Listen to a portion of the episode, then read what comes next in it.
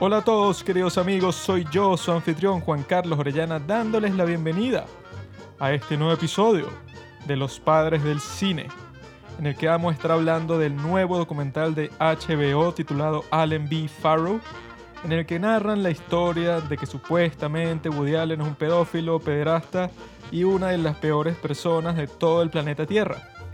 Obviamente, nosotros los padres del cine reconocemos el gran talento cinematográfico de Woody Allen. Tiene muchas películas buenas, tiene algunas obras maestras, tiene muchas películas malas también. Pero a pesar de todo eso, está su carácter privado, está su carácter público. De su carácter público sabemos lo que nos muestra en sus apariciones, que es una persona como que neurótica, algo nerd, le gusta el arte, el jazz, etc. Pero, según el documental Allen Bifarro, el detrás de las cámaras es un monstruo asqueroso, demagógico, manipulador, comparable a Harvey Weinstein, comparable a todos los monstruos de ese pantano infestado de ratas que llaman Hollywood. Y nosotros pensamos que este documental de HBO está lleno de falsedades. No importa si no lo han visto, porque en realidad no nos enfocamos tanto en el documental en sí, aunque sí lo criticamos con mucha fuerza, sino que lo que nos interesa es decir si en realidad toda la historia de las acusaciones contra Woody Allen son verdad o no, o si por otro lado, lo que pasó con Woody Allen es que empezó a salir con la hija adoptiva de su exnovia, Mia Farrow, la cual tenía 35 años menos que él lo cual, bueno, puede ser perturbador, puede ser llamado pervertido por eso, sádico, lo que ustedes quieran, y eso está 100% confirmado, o sea, es obvio porque se han casado, han adoptado dos hijas desde entonces, y lo que parece que sucedió es que Mia Farrow, como cualquier persona, reaccionó de una manera súper negativa a eso, la afectó mucho emocionalmente y su plan para destruir a Woody Allen, el tipo que le quitó su hija, era quitarle a su hija que eran Dylan Farrow. Como él se casó con Sun Jin, era hija de Mia Farrow.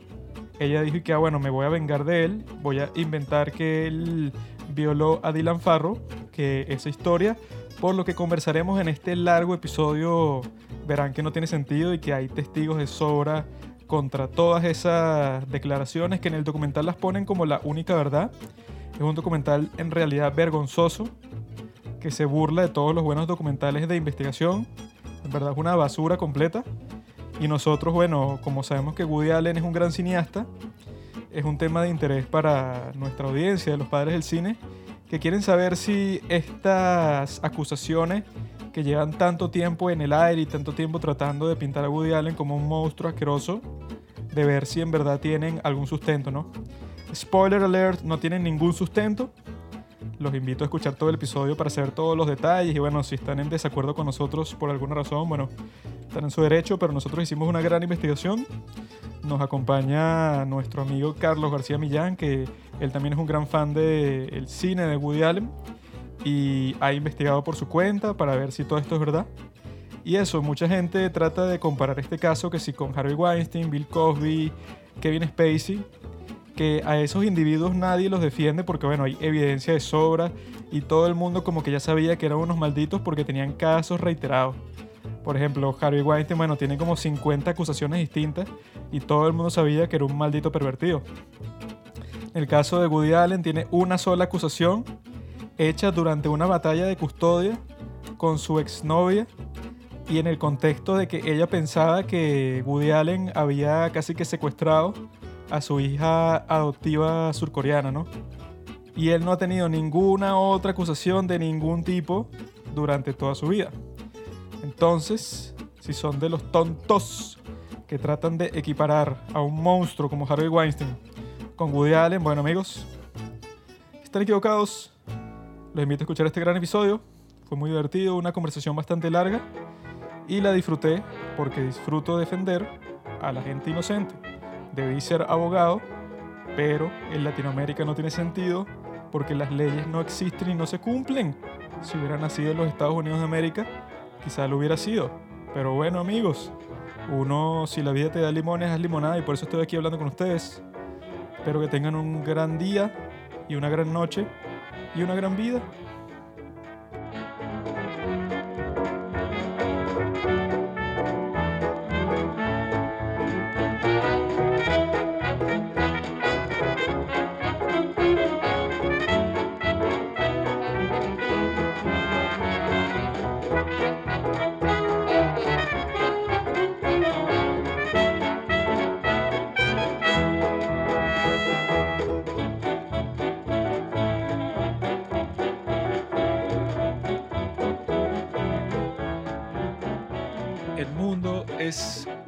Batalla entre el bien y el mal. El mal siempre gana y el bien siempre es destruido porque los malos están dispuestos a hacer todo para llegar a sus objetivos malíficos, malef- maléficos. ¿Estás de acuerdo con eso, Pablo? No. El mundo fue creado por Cristo hace más de 15 mil trillones de años luz. ¿Y tú, Robinson? Eh, mm, no sé, weón. Bueno, estamos aquí en este episodio. Mi persona, que me llamo Nicolás. Estoy aquí con JPO, como le dicen sus amigos. Hola a todos, queridos amigos. Y con nuestro amigo Robincito Nicola, dígalo ahí. Hola, hola. Eh, sí, weón. Eh, qué bien volver a estar aquí para grabar, weón. Este muchacho, ustedes seguro creyeron que es Robinson, pero no, cayeron en uno de los engaños más clásicos de la historia. Los clásicos engaños de los padres del cine, ¿verdad? Bazinga. ¡Ey! Este en verdad es un muchacho llamado Carlos Millán. No, es la vaina.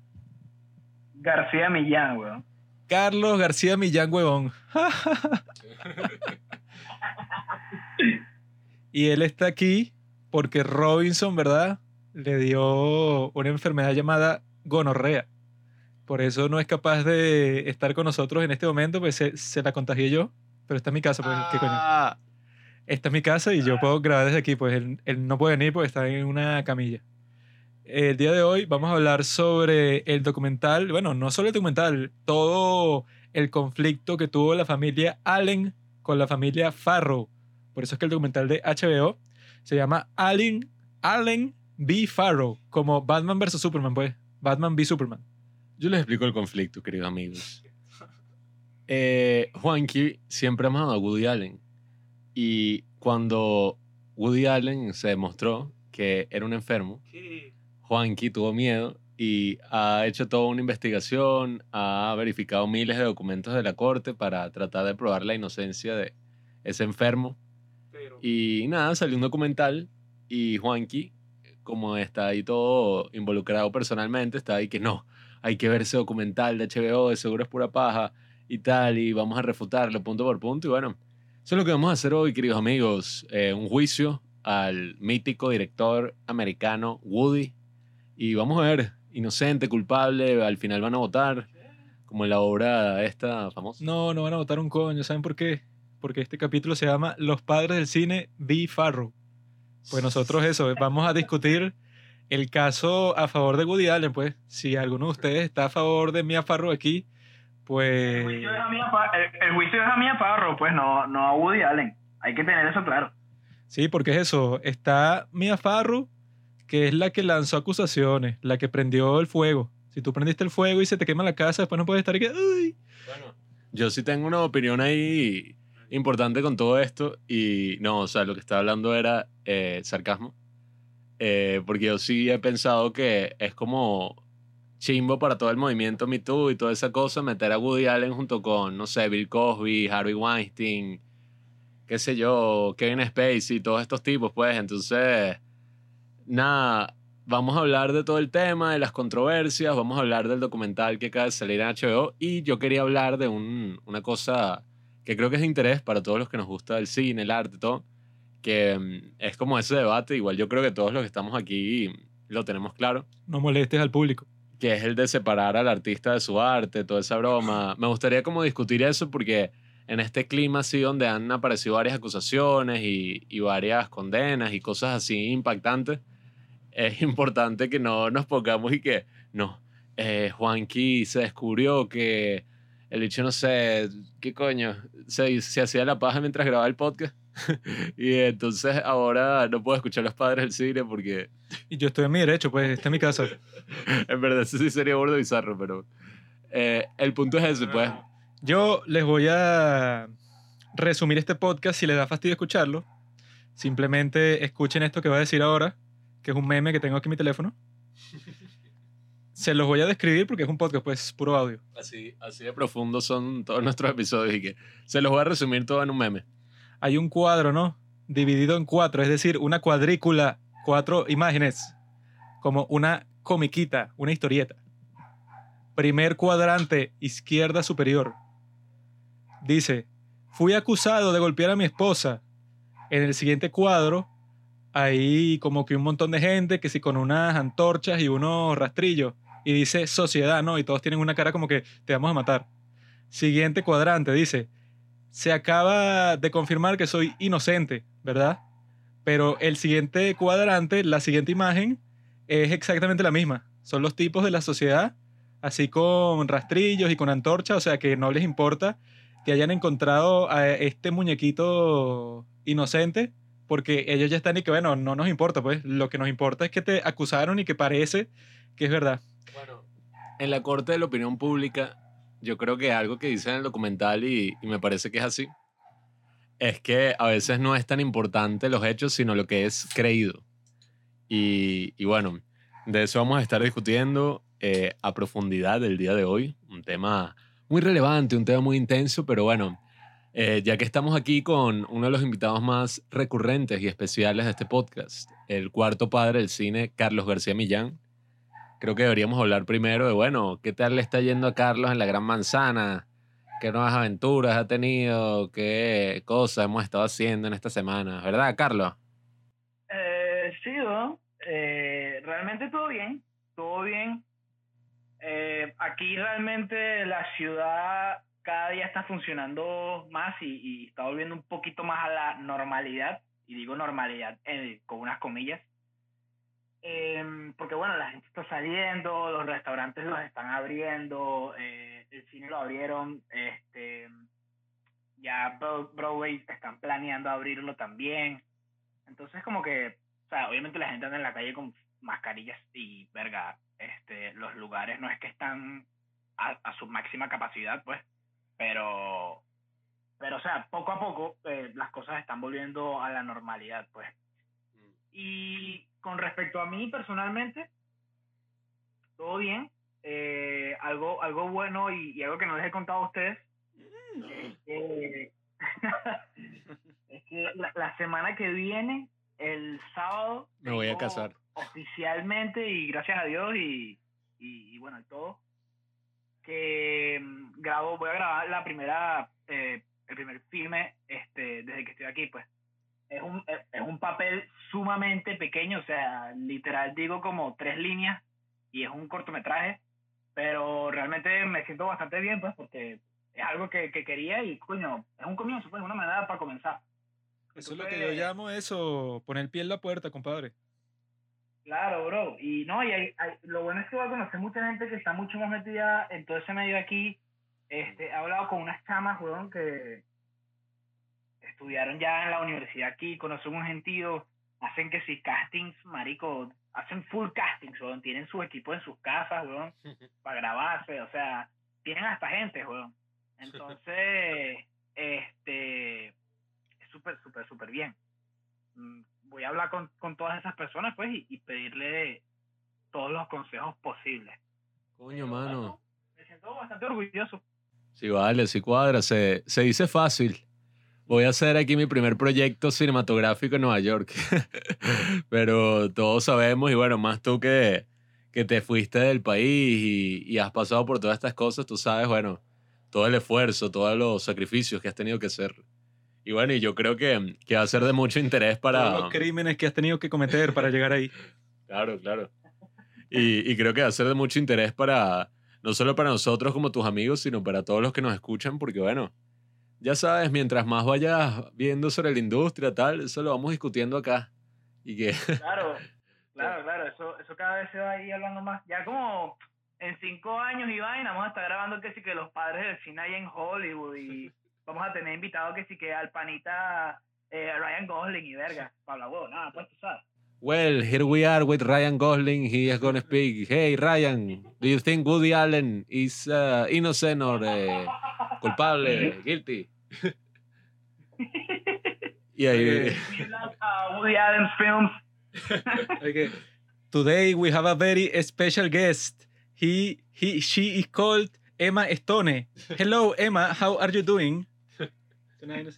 Pero bueno, quién sabe, capaz es, Here we are with Woody Allen. Are you innocent or guilty, sir? Pelos de truth, fucking old man. Did you rape um, your child? Why do you rape daughter? Why did you do that? Coño, es que es súper fino porque ese siempre fue nuestro concepto desde el principio con los padres del cine. No es que nosotros queramos dedicarnos exclusivamente a hacer podcast, sino bueno, Juanqui y yo queremos ser, o bueno, estamos trabajando para ser directores de cine. Robinson, eh, aunque no esté presente aquí, su espíritu está a mi lado y él va a ser actor. Carlos también, ya está ahí eso moviéndose, todos nos andamos moviendo y bueno, en cinco años van a estar escuchando nuestras travesías, si lo logramos, no lo logramos, si vamos a hacer un atentado en los próximos premios Oscars. Bueno, es que esa es la cuestión. Si no lo logramos, no es que, ay, mi plan B. Mi plan B es, no joda, llévame por delante a todos los que me jodieron. esto, esto hace un manifiesto que van a poner la corte. Y que mira, ahí es que él dice todos sus planes, toda la vaina. Y que entonces, Ya saben, seguidoras, seguidores de los padres del cine, sigan a Carlos García Millán si quieren, ya saben. Ay, yo lo seguía a él cuando estaba empezando y míralo ahora. 30 millones de seguidores. No, y aparte la película, el cortometraje, que bueno, te soy sincero, o sea, no, yo no quiero hablar de nada. pero, o sea, leyendo el, el, el guion y todo, sí es medio... pero, pero bueno, o sea, no me puedo quejar, pues, realmente no me puedo quejar. Eh, lo Sí, van sí, a pasar en Amazon Prime. Ah, coño. coño, nosotros tenemos Amazon Prime, hermano. Cuando esté listo, nos pasas ahí el nombre y listo, link. hermanazo, Ahí lo ven, Le, bro. le hacemos un en 15, ¿no? Y- exacto, exacto, la segunda en 15. y es una mierda. Y el, actor, y, y el actorucho ese Carlos, no, hermano. Tres líneas y tres cagadas. Marico, yo me, yo me reía con este Robinson y que Carlos hace una película y literal, o sea, el día siguiente, así del estreno, sacábamos un video así, pero súper producido en YouTube y que la película más mierda de la historia. Y así, pero todos putos. y ese actor y que Carlos García Millán, ¿qué se cree? pero bueno, eso ya nos irás contando así más a fondo. Supongo que estás súper emocionado por la grabación. Sí, sí, sí. No De sé. hecho, en estos días tengo que pasar un, tengo que pasar unas fotos al productor, weón, de mi vestuario. Porque pero tenemos que hablar de beta, pues, pero relajado, sí, seguro emocionado. Aparte es que si con un equipo burdo de grande, pues, y, y gente que ha hecho bastantes películas. Entonces, de pinga, ¿no? Edgar Wright, eh, Wes Anderson. Que sí, unos tipos ahí que, que nos van a ayudar. Un tal Tarantino se va a presentar en el set y vaina. Bueno, yo he escuchado por ahí que, que tú no eres un neoyorquino de verdad hasta que no te hayas encontrado a Woody Allen en la calle. Coño. Ya te lo encontraste, mi brother, ¿qué pasa? No, bro, para nada. No, compadre. Pero bueno, está interesante, vamos a estar más pendientes sobre eso. Yo, en estos días de cuarentena, lo que estaba es editando burda, estamos preparando varios proyectos interesantes para ustedes que nos están oyendo. Eh, hemos seguido viendo K-dramas. y que por cierto, Carlos no vio el que le recomendé, un sucio. Él dijo, él dijo que no, sí, voy a ver Crash Landing on You. Y que segurísimo, lo veo hoy. Sea, tampoco es que ha pasado un año desde que me lo recomendaste, pues. Así pasan un par de días, es una traición. Ese Robinson que tú le recomiendas algo y lo ve que sí cuando llega a su casa, ¿no? Sí, un Bueno. muchachito de bien, ¿no? Tipo serio, chamo. Pero, Pero la próxima vez que, gra- que grabemos, ya lo tendré, ya, ya, ya estará listo. bueno, ya saben, después vamos a poner esta grabación si no es así, vas a ser cancelado. Carlos García Millán empezó a grabar podcast con los padres del cine y fue destronado y, y lo votaron. Pero bueno, hemos estado en eso, eh, he estado leyendo varias cosas interesantes por ahí que ya les iremos contando en nuestras recomendaciones semanales todos los lunes. Y nada, he visto varias películas ahí buenas, vimos las nominaciones de los Oscars que bueno, no me pueden saber más a culo. Les voy a dejar claro a los Oscar fanboys y fangirls que están viendo, bueno, están escuchando este podcast, que nosotros en este podcast no vamos a estar hablando de ninguna mariquera de ningún Oscar. O sea, eso va a pasar desapercibido, los vamos a boicotear porque no tiene mucho sentido que estén haciendo eso en un año en donde eso, la, ma- la mayoría de los cineastas que tenían sus películas listas para el 2020 y las pasaron para el 2021. Y eso, si los cines estuvieron cerrados por más de la mitad del año y tú vas a hacer unos premios de lo mejor del cine, ahí yo creo que si tú le preguntas a gente como Christopher Nolan, David Fincher, bueno, a David Fincher no tanto porque le dieron 10 nominaciones en Mank. Entonces ese debe estar feliz, pues, pero a tipos así que como que les preocupa el cine, pues no el cine como película, sino como, como sitio, pues, como ir para allá y ver una película. Si tú vas a dar premios y los cines estuvieron cerrados y muchos quebraron y toda esa vaina, o sea, no sé, o sea, busca un fondo de plata, eso, para como que mantener los cines vivos, o sea, haz algo como que tenga más relevancia que estar con unos premios ahí estúpidos cuando en realidad en el 2020 yo creo que no hay nada que premiar, pues, o sea, se, se estrenó una que otra cosa, pero fue un año así baldío casi, pues. Pues, eh, o sea, el, el único premio que me interesa, y espero que se lo den, porque bueno, si no, o sea, espero que se lo den porque si no se lo dan, nosotros vamos a estar súper molestos, weón. Es el de Thomas Winterberg, pues. Por las dos películas, por, eh, eh, por las dos nominaciones. La de mejor película extranjera y mejor director. Porque lo demás me sabe bola. Yo vi Nomadland, yo no sé si ustedes la vieron. Todavía no. Este, no, es que sí, la película más aburrida que he visto en mi vida, weón. Estaba que me dormía, marico. Es demasiado mala, weón. Demasiado. Yo estaba ladilladísimo. Y después vi que, que no, seis nominaciones al Oscar. La Jeva esta ganó mejor directora en los Globos de Oro. Y que, ¿qué? Sí, es que esa es como la gran favorita ahí para ganar mejor película. Y bueno, la única buena noticia es que no nominaron a Borat 2, porque ahí sí nos daban que se ganó y que mejor película de, de comedia, de no sé qué vaina, en los Golden Globes. No, y lo más bizarro es que ese, los Golden Globes, está y que contra Hamilton. Que diga, bueno, no sé cómo carajo evalúas y que Hamilton versus Borat 2, ya solo con eso es que esos premios no tienen ningún sentido, no tienen criterio en lo absoluto. Este, Sacha Baron Cohen le ganó a, a Manuel Lim, eh, Lin Manuel Miranda. O sea. Una competición absurda, ¿no? Y que bueno, en este mm, en estos premios, Messi versus Juan Arango. Y no sé, una cuestión así que, que bueno. O sea, son dos vainas que están en una escala completamente distinta. Pero bueno, amigos, aquí tenemos a nuestro resumidor en jefe, que se llama Pablito. A él le gusta contar historias y por eso es que resume así el tema de los episodios, porque él es adicto a esa clase de comportamiento. Y él nos va a resumir por qué carajo estamos hablando sobre Woody Allen y Mia Farrow en estas fechas, cuando, bueno, ya al parecer esa cuestión estaba resuelta, pero volvió a surgir con el movimiento Yo también, el movimiento MeToo, hashtag MeToo, del cual yo fui uno de los primeros que lo, o sea, lo propuso, pues. Y Yes. como uno de los fundadores del MeToo, yo me siento un poco herido, porque ese movimiento se está siendo utilizado eso contra todo el mundo cuando eso yo lo creé y nuestros compañeros de lucha lo creamos para joder a los abusadores de verdad.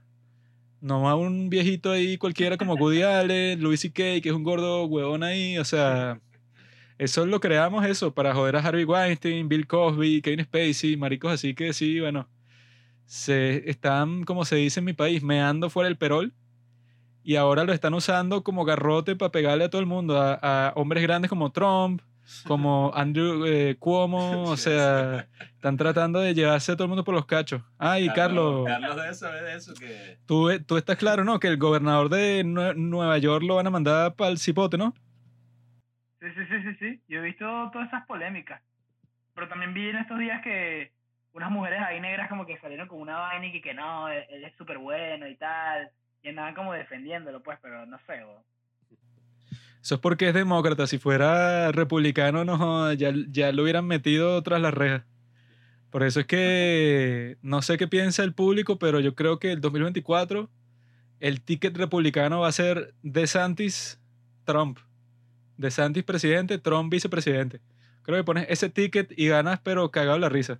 Así que ya saben, si, si alguno de los estrategas del Partido Republicano está escuchando esto, chenle pichón, compadre. Ahora vamos a tener a Pablito el Diablito hablándoles aquí sobre el, la- eh, ¿cómo se llama? La controversia de Woody, Este este ya ni se acuerda de qué estaba hablando, cuál era el tema.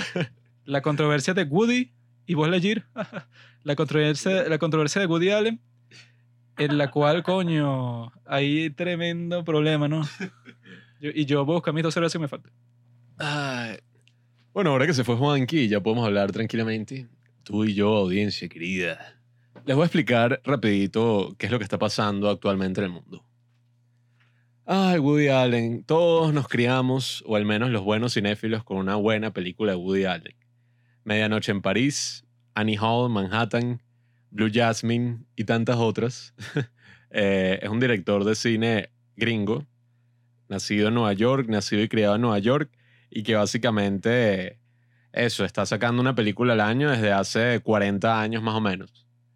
Eh, entonces nada, todos estábamos ahí, eh, un tipo súper neurótico, un protagonista súper raro de esas películas, pues, que siempre hace como el papel así del bicho medio gafo, medio, podríamos decir nerd.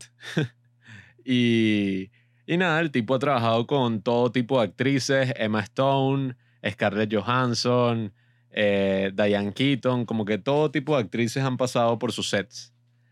Y bueno, nada, resulta que en los años 90 el mundo se vio súper choqueado porque, bueno, este tipo que, que estaba, mm, bueno, no casado pues, pero era como súper pareja de una de las actrices así más wow de su tiempo, una tipa que todos consideraban hermosa, antes había estado con Frank Sinatra incluso. Resulta que este tipo sorprendió al mundo porque la hija adoptiva de su pareja, que era una chama coreana de 21 años, resulta que el tipo estaba como que saliendo con ella y hubo todo un escándalo porque, ajá, un tipo como de, ¿qué edad tenía? Cuarenta y pico, más o menos. 50 y pico. Bueno, un tipo de cincuenta y pico que podría estar eso con cualquier mujer así, era súper famoso, estaba en su pick, decide, bueno, ponerse a salir como con la hija adoptiva de su amante. y, y era una chama, esto, una chama coreana de 21 años, eh, coreana-americana. Y nada, empieza esta mega controversia que todo el mundo está, y que qué es esto, qué locura, qué está pasando aquí.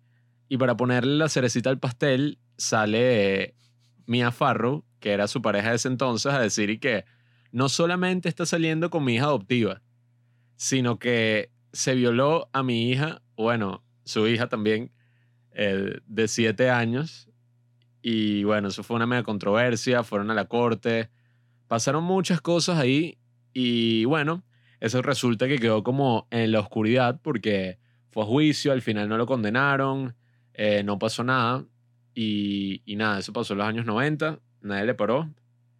Pasaron los años, la gente se fue olvidando, Woody siguió con Sun Ji, se casaron, adoptaron a dos hijos, ahora ya ella es como una tipa de dos hijas, ahora ella es como una tipa de 50 años por ahí. Y nada, siguieron con su vida. Woody pasó a hacer tremendas películas, como dije, Medianoche en París, eh, Blue Jasmine, ha hecho como buenas películas, Match Point, y ganó varios Oscars, recibió varios reconocimientos, pero en el año 2014, Mia Farrow, su hija, sale con una carta diciendo que por qué el movimiento, bueno, no, creo que en ese momento no existía el Me pero diciendo como que por qué alaban tanto a Woody Allen si la imagen que yo tengo de él en su cabeza es cuando me tenía en el ático y me estaba violando. Entonces, obviamente, el mundo quedó ahí medio impactado. No le pasó mucho a Woody. Pero cuando empezó todo esto del Me Too eh, y empezaron a salir todas las denuncias, Harvey Weinstein, Kevin Spacey, Bill Cosby, Ronan Farrow, que es el otro hijo de Woody Allen, supuestamente, eh, era el que estaba como hacía la palestra, pues, el movimiento, fue el que hizo la investigación con Harvey Weinstein y nada, volvieron a salir las acusaciones de su hija. Salió otro artículo diciendo como que odio que el movimiento Me Too no tome mi caso y no me crea como víctima que soy y tal. Y bueno, eh, eso fue como el efecto bola de nieve que se fue así amasando hasta el punto que, bueno, muchísimos actores que trabajaron con Woody Allen, entre ellos, bueno, eh, Colin Firth, eh, Greta Gerwig, Timothy Chalamet, Selena Gómez, empezaron a decir y que no, eh, nunca voy a trabajar con Woody Allen, no lo puedo creer, toda la plata que me dieron la voy a donar a una organización de víctimas. Amazon canceló su contrato de cuatro películas que tenía con Woody Allen y no lo dejaron estrenar la película que ya habían grabado, pues iban a estrenar. Y básicamente, bueno, Woody Allen quedó como un violador así en la conciencia del público. En- la cuestión estaba ahí como fría. Woody decía que él no había hecho nada. Apareció su esposa, Sunji, a decir que Mia Farrow era una loca. Apareció otro hijo de Woody Allen a decir que Mia Farrow era una loca. Bueno, aparecieron muchas personas diciendo cosas contradictorias los unos con los otros. Y la cuestión empieza a ponerse así en candela nuevamente cuando vemos este nuevo documental de HBO. Ya había salido uno sobre Michael Jackson. Ya habíamos visto uno, no sé si era de HBO, pero sobre Jeffrey Epstein. Hay uno sobre R. R. Kelly. Y en esta ola de documentales sale uno llamado Allen B. Farrow, donde en cuatro episodios, cuatro horas, vamos a ver la verdad absoluta después de una investigación de años sobre qué hizo Woody Allen. Y, y nada, nos enteramos de que esto estaba pasando. Woody Allen, Juanqui lo ha admirado mucho a lo largo de los años. A mí también me gustan mucho sus películas. Y Juanqui leyó la autobiografía de Woody Allen, que en medio de todo el boicot tampoco se la dejaron publicar. O sea, la, la editorial que estaba editando su libro decidió decir como, mira, no lo vamos a publicar. Woody Allen lo tuvo que publicar independientemente. Y nada, Juanqui se lo leyó, vimos que iba a salir este documental y decidimos, bueno, vamos a verlo. Así y vamos a sacar un episodio para ver si, bueno, Allen Bifarro cambió nuestra perspectiva. Woody Allen es culpable, Woody Allen es inocente. Eso es lo que vamos a hablar de ahora en adelante, y aquí tienen todo el contexto. Y bueno, es un tema un poco controversial. Eh, el documental en sí eh, es medio fastidioso, medio controversial también. Pero bueno, Juanqui y yo lo vimos. Eh, no sé si tú lo viste, Carlos. No lo vi, para serles honestos, pero bueno, eh, nosotros tuvimos nuestra conversación este, tras bastidores. Y, pero in- investigué bastante del caso, eso sí, eh, bastante, bastante. Entonces, Mm. eh, creo que hay, hay potencial. Sí, vale, eso es lo importante. y bueno, nada, ya que tienen todo el contexto de lo que ha pasado con Woody Allen, eh, quién es Woody Allen, cuál es la controversia en la que se encuentra, y, y que por cierto es una gran controversia porque, oye, todos sabemos que a Woody Allen le gustan como las personas jóvenes, pues. O sea, las mujeres jóvenes eh, es como un tema súper recurrente en sus películas, que, que mira, un tipo súper mayor está con una chama y tal, eh, una chama de 17, de 18, pero a todos nos agarró por sorpresa como que, ah, ok, una cosa es que tú tengas un fetiche con una jeva de 18 años. ¿Quién no? pero de ahí a decir que se violó a su hija de 7 años, bueno, eh, ya es como algo muchísimo más fuerte y nada, eso es lo que vamos a discutir hoy. ¿Tienes algo que decir, Juanqui? Gentlemen of the jury, I'm curious, bear with me. Are you aware that we're making history? This is the first abuse trial of a brand new podcast delivered behind the liberation. I intend to prove beyond a shadow of a doubt with my assistant counsel. Hamilton, sit down. Juanqui, sit down. Solo tenías, y- solo tenías que decir que empieza el juicio. Corruption such an old song that we can sing in long harmony, and no one is stronger than in Albany. Bueno, amigos, yo aquí tengo en mi poder una carta escrita por el presidente Joe Biden, en la cual le da el perdón a Woody Allen por sus crímenes. Este Juanqui es intenso. Tiene un cuaderno aquí como con mil páginas de notas y notas ahí y tomó un pocotón de capturas. Yo no sé qué estoy haciendo todos estos días. Aquí tengo en mi poder eh, una serie de páginas que prueban la inocencia de mi cliente, señoría. Les cuento. Woody Allen era un muchacho de Brooklyn, Nueva York, nació en los años 30, si no me equivoco, y yo me leí su autobiografía el año pasado, en el 2020, luego de haber sido su fan por varios años, sus películas son muy buenas. Mi preferida es Manhattan. Pero también está Annie Hall, también Midnight in Paris. Bueno, es que ya estás allá, compadre. Tú debes ver toda esa, to- todos esos sitios de filmación. Eso, eso es así, Carlos, en, en blanco y negro. Se ve todo en blanco y negro. Si supieras que desde que llegué aquí no la he visto. La vi como 20 veces en Venezuela y desde que estoy aquí no la he visto. Eso es para verla con una chica, chamo. ¿Qué pasa? Es verdad, es verdad. Voy a cuadrar ese beta. Yo les voy a decir por qué el documental Allen B. Farrow es una farsa completa. Empezando por el hecho de que no entrevistan ni al señor Woody Allen ni a la señorita Sunji Previn, Ni al señor Moses Farrow. Los cuales, bueno, están en contra de la narrativa propuesta por la señorita Mia Farrow.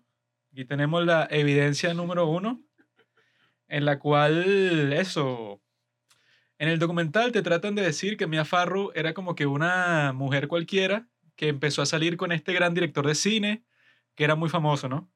Cuando en realidad Mia Farrow era lo que se conoce como Hollywood Royalty, porque ella, ajá, ella se casó con Frank Sinatra, ¿no?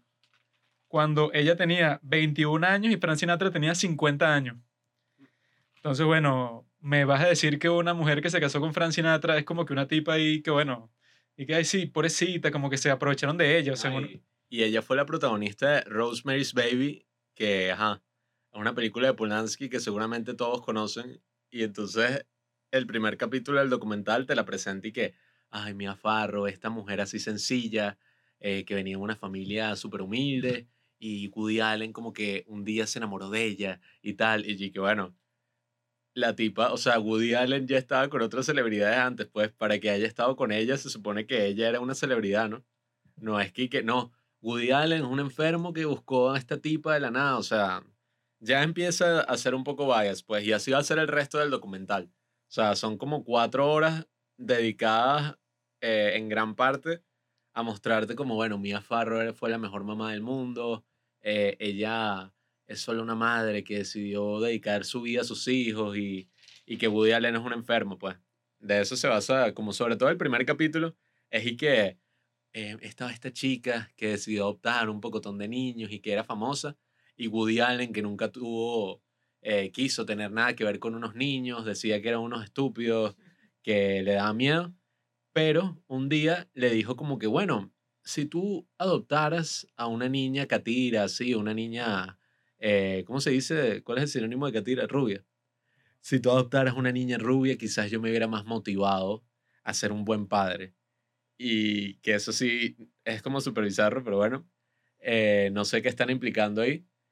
Y nada, ella adopta a esta niña así rubia y Woody Allen se encariña todo y, y es como, no, el tipo hacía puras cosas locas. Es que, o sea, el documental en sí es medio bizarro, pues, y que él se acostaba con su hija de dos años en ropa interior y tal. Y como que, em, no sé, o sea, son comportamientos medio raros, pero yo creo que si tú describes cualquier cosa así bajo ese, ese tono, todo suena como bizarro, pues, y que mi papá, que es un hombre de cincuenta y pico años, se acercó a otro hombre de 20 y le dio un beso en el cachete. Y después de darle un beso en el cachete, lo abrazó. O sea, que enfermo. Así es como todo el documental, pues. Eh, pero no sé, no me gustó mucho la experiencia, honestamente. Es que aquí lo que vamos a hacer, como el documental no trata de ser justo y decir que, ok, digamos que yo acuso a Pablo de un crimen. Entonces yo voy a decir, Pablo es culpable de X cosa, o sea, él no sé, se robó un lápiz. Y para decir eso, yo simplemente digo que, ok, yo vi a Pablo el lunes que se robó un lápiz y tengo un compañero que dice lo mismo. Ese sería el caso en una corte, pues, y que bueno, tengo esta evidencia, Pablo, se- según la cámara de seguridad, él estaba ahí ese día, él estaba cerca de mí cuando pasó y se robó mi lápiz que se me había caído. O sea, eso es co- como que el caso que tratas de construir.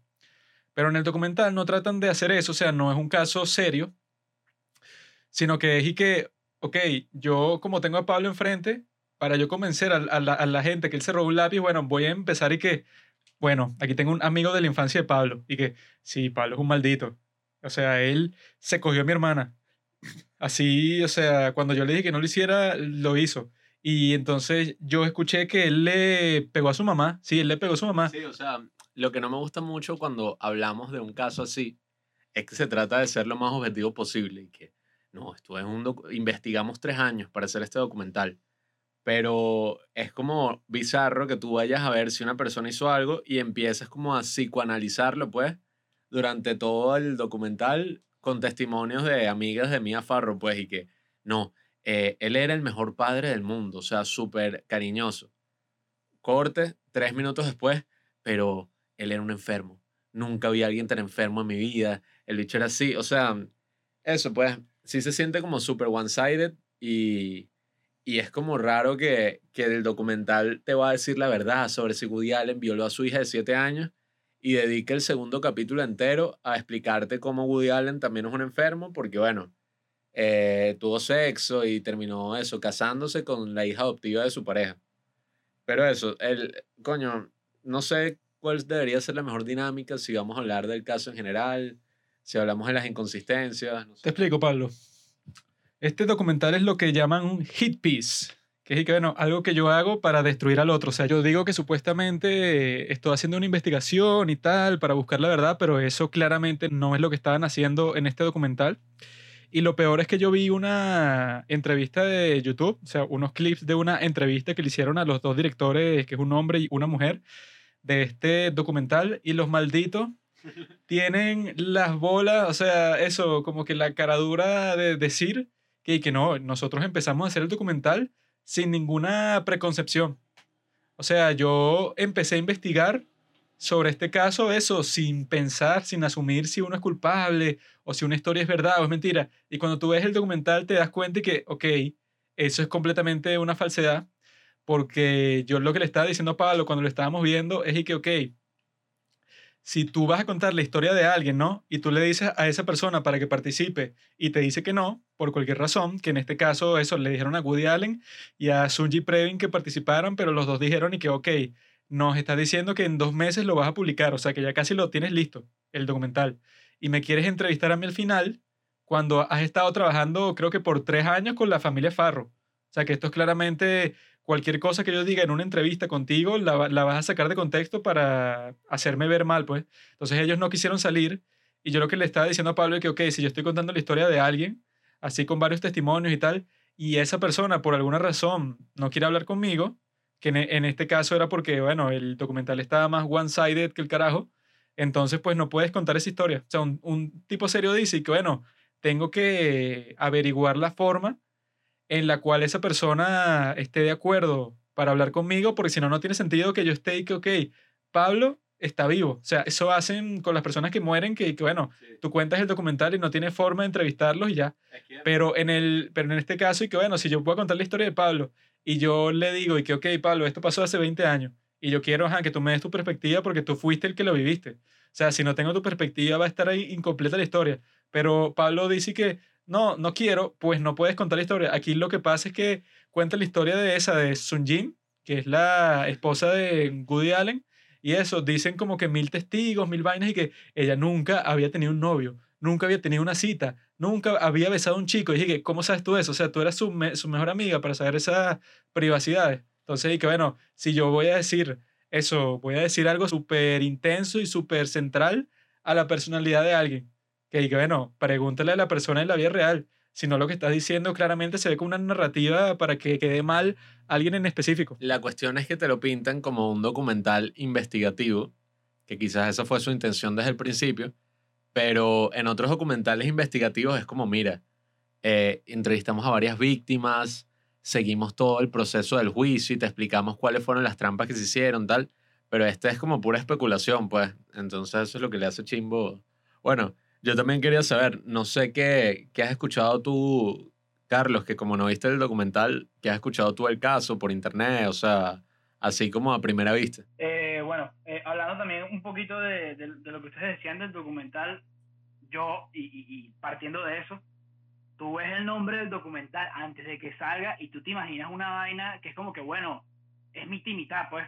O sea, el, el, el, el, el director, este, si es Allen versus Farrow, tú estás claro que, bueno, eh, en el documental vas a ver testimonios de Allen y testimonios de Farrow. O sea, sería, hubiese estado arrechísimo que fueran dos episodios de, de, de como que la versión de, de, de Woody Allen y, y su esposa y dos episodios de la versión de con, con la versión de, de, de Mia Farrow y su familia. Eso hubiese estado brutal sí. porque ahí hubiese generado muchísimo muchísimo más. Claro. Es que Pero- si hubiera pasado así, hubiera sido como verlo.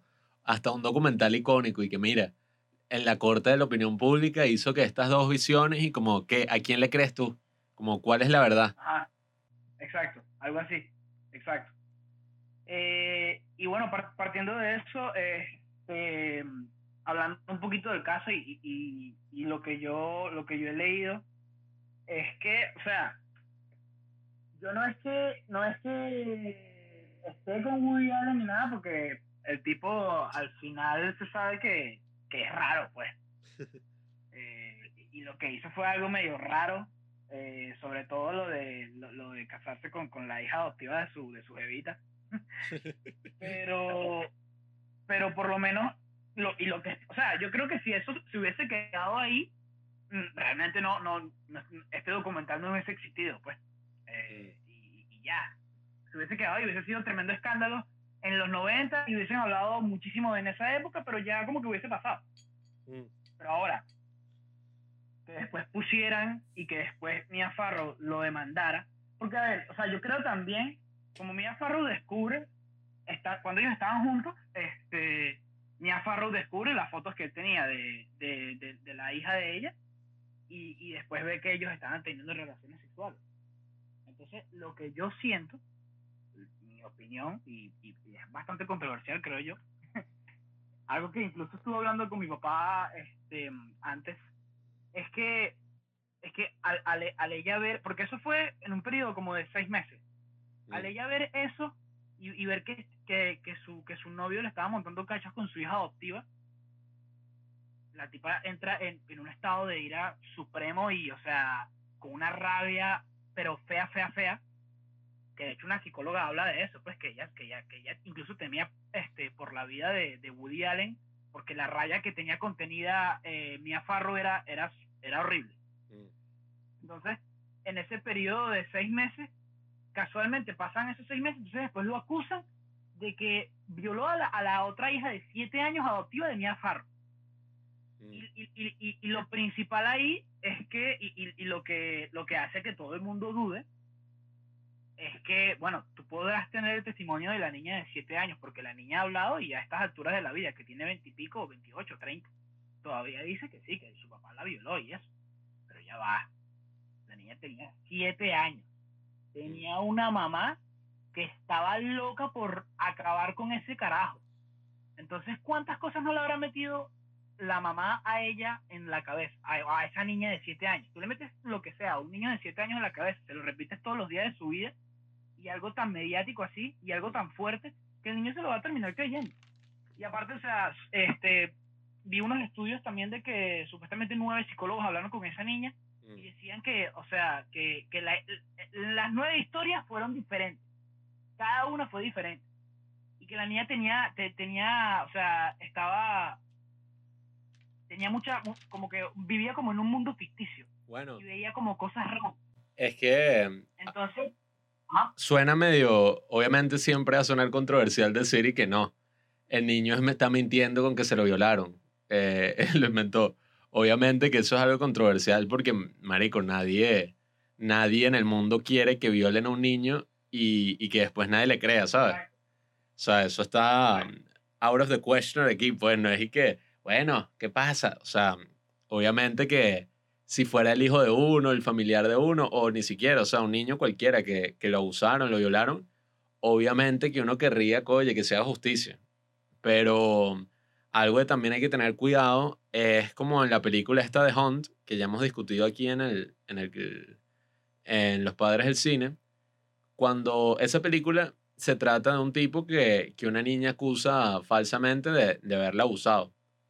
Y bueno, es como toda la sociedad se pone en su contra, pasan muchas cosas interesantes, pero yo cuando vi esa película me puse a investigar y hay un estudio, no es porque ahora por este estudio, entonces ya, bueno, no hay que creerle a los niños. Eh, eso no es lo que significa, sino que hay un estudio, ¿verdad?, que hizo un pediatra con varios niños en el que los grababa como que, mira, ok, voy a hacerte una, una consulta, o sea, te voy a revisar como es de rutina. O sea, el doctor revisa a la niña o al niño así, en todas las partes, y grabó toda la cuestión, pues, para que se viera que él no hizo absolutamente nada. Y después eh, fueron entrevistando a la niña, poco a poco, Y le dieron como que un muñeco anatómicamente correcto y le dijeron como, mira, vas a decir las partes en donde te tocó el doctor, ¿no? Entonces la niña empieza normal, o sea, no pasa nada, pero la siguen presionando y le siguen diciendo que siga escribiendo. Y poco a poco, como que la coaccionaron para que ella dijera unas cosas y dije, no, me tocó la vagina. Una cosa así, que obviamente el doctor no le tocó nada. Y la cosa se fue poniendo tan bizarra que la niña terminó diciendo, y, y eso, hay un video de eso, pues eso fue una investigación. La niña terminó diciendo unas cosas pero loquísimas, marico, y que, no, él agarró un martillo y me metió estas cosas en la vagina. Marico, unas cosas súper locas, Juan. Y, y no es por decir y que no, entonces no hay que creerle a los niños, tal. Eh, porque creo que no es una cuestión de creencia, pues, o sea, es una cuestión de siempre tener un ojo visor, estar pendiente, pero sabiendo que, oye, tiene que existir siempre esa presunción, por más difícil que sea, de inocente hasta que se demuestre lo contrario, pues. Por algo es que, que existen juicios, que existe todo. Entonces, teniendo todo ese precedente, Marico, sí es como raro porque todos los otros casos que conocemos, Michael Jackson, eh, Harvey Weinstein, Bill Cosby, todos han sido tipos que, bueno, Michael Jackson no se sabe todavía muy bien, pero oye, los investigó la policía, se hizo un juicio, Harvey Weinstein y, los otros obviamente son culpables al 100%, o sea, hay varios testimonios, varias cosas y uno como que entiende, ¿sabes? Uno como que dice que coño, de bolas, o sea, hay varias víctimas, varios casos, pero es súper loco que, que, bueno, Woody Allen era súper cariñoso con su hija. Y un día cuando la gente, o sea, estaban todos los niños en la casa, varias niñeras, varias personas, el tipo como que decidió violar a su hija. O sea, porque bueno, no sé, es como súper raro, marico. eh, porque todavía eso, tú puedes decir que con la Sunji sí había como un precedente, pues Manhattan, Woody Allen también está saliendo en la película con una, un personaje que tiene 17 años. Y eso es algo que está en sus películas, pero oye, de ahí a, a uno pensar que es pedófilo, coño, es súper sorprendente. Eh, yo sé que los casos de abuso pueden llegar a ser así, que tú puedes decir, berro, pero él, el tío, yo nunca me lo imaginaba. Pero en este caso, marico, es muy sospechoso. Eh, en el documental incluso hablan de eso que tú dices, Carlos. Y, y dicen y que ese reporte que hizo una institución que eligió la corte, que era Yale New Haven Clinic. La eligió el fiscal personalmente, pues. Sí, o sea, como que un fiscal eligió y que, mira, esta clínica va a ser eh, como que el, toda la, la investigación, ¿no? Para ver si el tipo... Eso, que una clínica que se especializa en eso, o sea, Sí. si tú casi que en todos los Estados Unidos estás buscando un sitio que haga la investigación eso más imparcial y más minuciosa posible, llamas a esa clínica. Sí, entonces como que, marico, le hicieron toda la investigación, fueron varios meses, entre, había como que el médico, el jefe de esa broma, una tipa que tenía un PhD, pues, un doctorado en esa materia, y una trabajadora social. Le hicieron como que todas las preguntas, entrevistaron a la chama, investigaron todo el caso, ¿sabes? Y, y marico, se concluyó que no, o sea, que, que Woody Allen era inocente.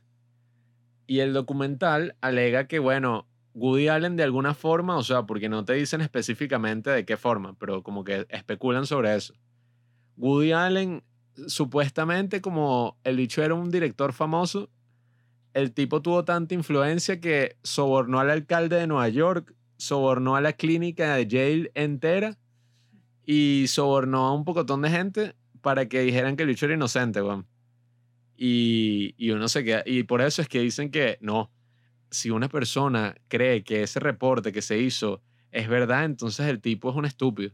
Y yo que bueno, marico, gracias a ese reporte fue que el bicho no lo condenaron, pues. O sea, no es que, que ay, bueno, ay, uno, una clínica ahí súper reconocida dijo que el tipo era inocente en 1994, pues. Ponte que él dijo eso, pues, o sea que hay un montón de clínicas y servicios que se especializan en eso, en abuso infantil, en temas así que son como que súper difíciles de, de investigar, ¿no? Y el fiscal, ok, escogió la clínica que le diera la gana. O sea, nadie lo obligó a escoger ese en específico, porque el tipo lo entrevista en el documental y él claramente está contra Woody Allen, pero en todo sentido. O sea, él cree que sí es un violador. Y él como que no sabe explicar por qué carajo la clínica que él mismo escogió dijo eso, pues, o sea, lo dice en las conclusiones claramente y que lo que nosotros como nuestra opinión de expertos concluimos es que hay tres opciones. Número uno, eso, ah, ok, lo que consideramos al principio, o sea, las tres opciones. Woody Allen violó a, a Dylan Farrow. Número dos, la niña lo inventó por alguna razón. Y número tres, Mia Farrow, eso, hizo que su hija como que le lavó el cerebro, pues la hizo practicar exactamente lo mismo un montón de veces para vengarse de su novio, o sea, de eso de que el tipo, bueno, lo que sí es innegable es que el tipo, bueno, empezó a salir cuando él tenía 57 años con una muchacha, eso, que sí, entre 19, 20 años, porque esa Sunji, en realidad como que no se sabe cuántos años tiene, porque como ella era una huérfana vagabunda en Corea, no se tiene su certificado de nacimiento ni nada. Entonces, o sea, la edad que ella tiene se, se estimó en ese momento, pero no se sabe, pues. Y eso, él estaba saliendo con una mujer que sí, treinta y pico años más joven que él. Y eso claramente, bueno, como que puso en modo de crisis a Mia Farro, como probablemente pondría que si a cualquier madre, pues, o sea, que te digan y que, bueno, tu novio eso, que tiene treinta y pico años, más que tu hija adoptiva están saliendo y han tenido sexo y tú encontraste una foto pornográfica. Entonces, obviamente, que tú reaccionando a eso, bueno, eres capaz de hacer cualquier locura para que se haga justicia, pues, porque eso no es nada ilegal, pero como tú quieres venganza, estás dispuesta a todo. Bueno, algo que yo sí quería decir en este capítulo, porque, marico, ¿no? a veces es como fastidioso hablar de estos temas controversiales porque casi que no importa lo que digas, siempre, bueno, o sea, lo mejor es que lo que se espera, pues, es que no digas nada, sino que estés a favor de la persona que denuncie ya. Pero yo lo que sí quiero decir es que al menos mi postura no es y que, no, sí, es que yo le creo a este tipo o yo le creo a esta tipa porque esto y lo otro. Yo lo que creo es que si fue un caso legal y no hubo suficiente evidencia para condenarlo en el momento. Todavía no hay suficiente evidencia para condenarlo, o sea, no es como que abrieron un procedimiento legal contra Woody Allen y tal. Oye, no hay tampoco como que suficiente evidencia para decir y que mira, si el hecho es un violador enfermo, maldito. O sea, yo creo que lo mejor sería como que, bueno, hay un grave problema familiar ahí en esa familia. como que todos quedaron traumados por algo que pasó y, y oye, qué chimbo, eh, esta tipa, mm, la chama, pues ha ido mejorando, ya está casada, aunque sigue teniendo problemas de ansiedad. Y bueno, mis mejores deseos para todos los involucrados, pero oye, no sé si, si ya eso es razón suficiente para yo decir que no, o sea, este bicho ya no puede hacer más películas, cancélenlo, es un maldito. O sea, mm, no sé, marico. Hay casos en que, coño, Harvey Weinstein o tipos así uno lo entiende, pero en este no me parece. Sí, sí. Eh, tienen toda la razón. O sea, yo siento que todo este caso es como una versión de DC SOS, pero en una realidad alternativa, pues. Porque así, pues son problemas de familia, pero, pero, pero tiene, o sea, tiene totalmente sentido todo lo que estamos diciendo y lo más seguro es que fue así. Eh, porque eso, o sea, al tú estar enamorado de un carajo y, y, que venga y, y, esté con tu hija adoptiva, eh, va a buscar la manera de vengarte. Y, lo que te digo, o sea, esa venganza tardó unos seis meses, pues, que mm. a la tipa se le ocurrió. Cosa que es súper rara porque ella misma admite que cuando estaba saliendo, que el, único hijo que tuvo con Woody Allen fue eh, Rona, ¿cierto? Entonces, eh, pero entonces en el 2013 dijo que bueno, que quizás era hijo de Frank Sinatra porque la tipa se la tipa tiraba con Frank Sinatra esporádicamente y estaba con Woody Allen, entonces ¿con qué moral? O sea, tú también, tú también le montabas cacho al pana, pues no, no con su hija ni nada, pero le montabas cacho al pana, pues. no, y, y que marico, el documental también no me gustó mucho porque el, los que hicieron el documental dijeron y que bueno, ok, no entrevistamos a Woody Allen porque él no quiso, pero usamos entrevistas viejas de él, usamos parte de su autobiografía, ¿no? O sea, porque literal ponen partes del audiolibro, ¿no? De Woody Allen. La cuestión es que tú cómo puedes decir que lo que dice en el audiolibro es verdad, o sea, lo que tú incluiste en el documental, que es Woody hablando de, de esa época y tal, si en el mismo libro dice que todo eso es mentira, pues, y, y tiene burda de acusaciones contra Mia Farro y cosas así que obviamente no incluyen en el documental. Entonces es como que yo digo que, bueno, esta porción de lo que dijo Carlos en este podcast es verdad, pero de resto todo es pura mentira.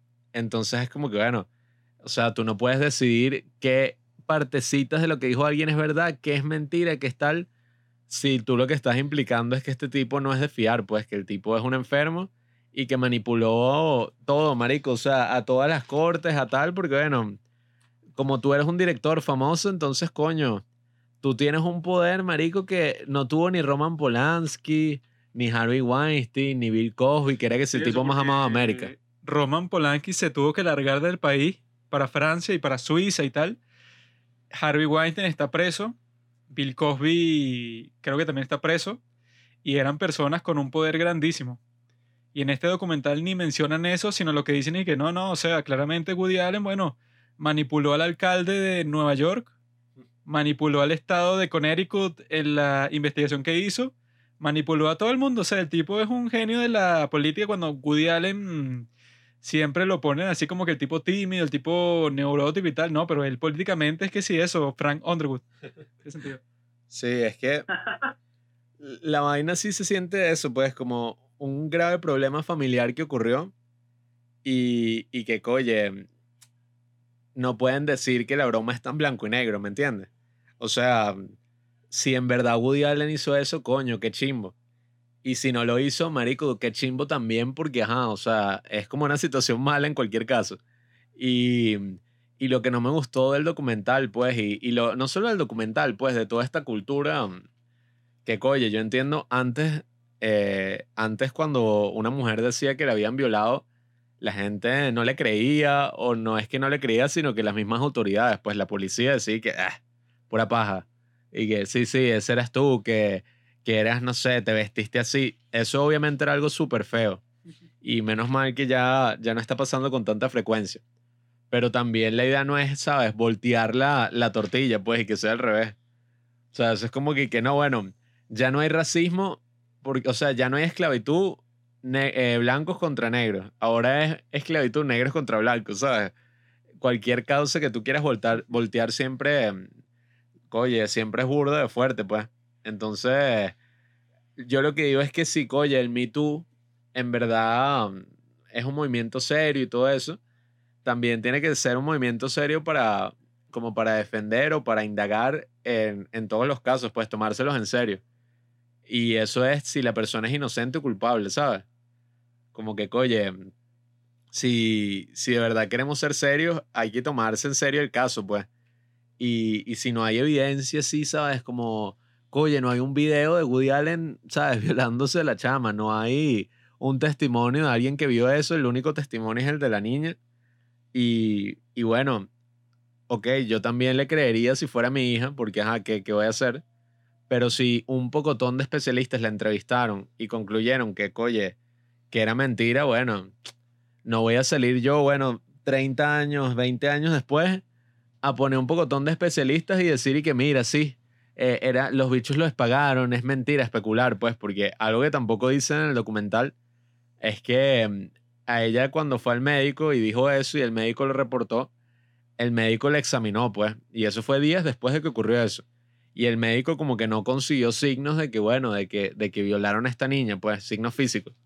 Pero eso nunca lo mencionan, pues. Y, y hay varios datos así que tú te quedas como, bueno, hay muchas cosas que no mencionan en el documental y precisamente no les estoy pidiendo que tienen que mencionar todo, pero oye, si tú pretendes investigar y llegar al fondo de una cosa, es como sospechoso cuando dejas cosas de lado, ¿sabes? Esa es como la gran responsabilidad que tienen los cineastas en ese caso. Y, también otra cosa que, que está claro y que es eh, no es que lo que no es que lo queramos pues pero es un punto también a favor de, de, de Woody Allen es que eh, nunca nunca nunca ninguna ninguna actriz ni nada en ese movimiento Me Too habló sobre que no bueno Woody Allen en el set eh, él quería que yo me desnudara y que me hiciera la paja al frente de él. Eh, eh, no o sea nunca. Más bien, incluso las actrices que, que, que se, que se, que, que donaron plata este, por hacer películas de él, por todo ese movimiento, este, dijeron que bueno, que ellas lo hacen por, por todo lo que dice su, su ex hijastra, no sé si está bien dicho. Eh, pero, pero no es porque él me haya hecho algo a mí en el set. Incluso en una entrevista que el bicho dio en el 2018 dijo eso, pues que él, no sé si habrá sonado medio feo también, pero el, que él este, puede ser un gran ejemplo para, para toda esa comunidad Me Too y vaina, porque él nunca tocó a nadie, ni, ni hizo nada malo y tal. Sí, es que bueno... No sé, tuvo que haber dicho eso, pero, pero en verdad es así. Sí, sí, es que precisamente me parece como un caso distinto porque los otros casos del Me Too era como que, oye, cómo esta persona utilizó su poder, su influencia dentro de Hollywood para abusar de ese poder y bueno, eh, acosar, violar, eh, abusar sexualmente de, de la gente dentro de ese entorno, ¿sabes? Lo vemos con la historia de Harry Weinstein, con la historia de Kevin Spacey, de Bill Cosby. Es como, oye, cómo esta persona utilizó su influencia para, ¿sabes? Cometer sus crímenes. Pero en esto es y que no, o sea, todas las actrices dicen que el tipo nunca les hizo nada. Eh, no solo eso, que esto también me parece súper loco. No es que el tipo hizo eso con Sunji, ¿no? Y después Sunji dijo como que este tipo me, me manipuló, es un enfermo. No, sino que llevan casados casi que 25 años, han adoptado dos hijas. Sunji dice que es extremadamente feliz con él. Entonces, oye, al decir como que el tipo es un enfermo y manipuló a esta tipa, también estamos siendo como un poco injustos con la misma tipa, pues, o sea, estamos implicando y que, marico, los 25 años que llevas con él, ya la tipa tiene que ser Ay. 50, o sea, Lo peor en esa historia es que yo vi varios videos de YouTube y en los comentarios y en Reddit, o sea, busqué varias publicaciones que eran sobre el tema y muchos decían y que no, es que lo que pasó es que Woody Allen, ¿verdad? Que esa palabra le encanta a los liberales así maricones y que eh, groomed. Woody Allen eso, conocía a Sunji Kisiponte a los 13 años y él la estuvo eso preparando para que cuando cumpliera 18 tuviera sexo con él y se casaran. Lo cual, bueno, pasará en uno que otro caso, pero este no fue el caso en lo absoluto, porque los hermanos de Sunji, que si Moses Farro y toda esa gente, dicen que, bueno, que ellos no interactuaron para nada como hasta que la chama tenía que si 19 años. Antes de eso, él que si nunca estaba en la casa con ellos y eso, porque él que si solo tenía contacto directo con Moses Farro, que él lo adoptó, con Dylan Farro, que también la adoptó a ella, y con Satchel, o sea, que luego le cambiaron el nombre a Ronan Farro, pero eso eran los tres que él tenía como que más contacto, porque eso, pues ella tenía muchísimos hijos y él estaba como que más pendiente de esos tres porque fueron como que los que se criaron con él cuando empezó a ser novio de Mia Farro, ¿no? Entonces, esa narrativa que tienen y que él era la figura paterna de Sunji. Y entonces él, eso, esperó todo este tiempo solo para cogérsela a ella. Que bueno, lo ponen como un tipo súper enfermo. Cuando eso, si él tenía 57 años cuando le llegó esa acusación de abuso sexual, y supuestamente, según el documental, él era el super director poderosísimo que pudo haber tenido sexo, eso, con todas las mujeres atractivas del mundo. Y, no sé, eso, abusarla sexualmente y tal, cuando claramente no lo hizo porque en todo ese tiempo no tuvo ni una sola acusación, ¿no? Entonces, también está el hecho ese que, como dijo Pablo, ellos adoptaron a dos niñas cuando eso, eran bebés. Y dicen que cuando tú vas a adoptar a, a niñas y es- tienes una acusación de abuso sexual, dos jueces distintos se ponen a, a investigar toda tu vida, o sea, de principio a fin, para ver si, bueno, o sea, no le van a dar dos niñas a un pederasta. Que eso es que, bueno, eh, en cualquier serie, en cualquier película, o sea, hay muchas que tienen esa trama de una persona que quiere adoptar un niño y que ese procedimiento en los Estados Unidos, bueno, puedes pasar años de que te hacen pruebas, que te visitan trabajadores sociales para ver si, bueno, no es como adoptar un niño en Zimbabue, pues, o sea, es como que, bueno, no le van a dar a un niño para que lo cuiden a cualquier persona porque no tiene sentido. Entonces ya ahí tiene, o sea, yo aquí en mi cuaderno tengo una lista de hechos que eso, como en el documental, que eso yo lo que le dije a Pablo es que al principio, como su plan es que, bueno, vamos a hacer ver a Woody Allen, que es el peor maldito de la historia. O sea, el tipo es racista, es abusador emocional, abusador sexual, Cuando- toda vaina. Cuando dicen en una, al principio, que, que él quería adoptar a una niña catira, una niña rubia, de ojos azules, porque a él sí le gustan. Yo me quedé, fue preguntándome que, ajá, si el tipo es racista, porque quería una niña eh, rubia, entonces, ¿por qué su esposa de todos estos años es Sun Ji, que es coreana, ¿me entiendes?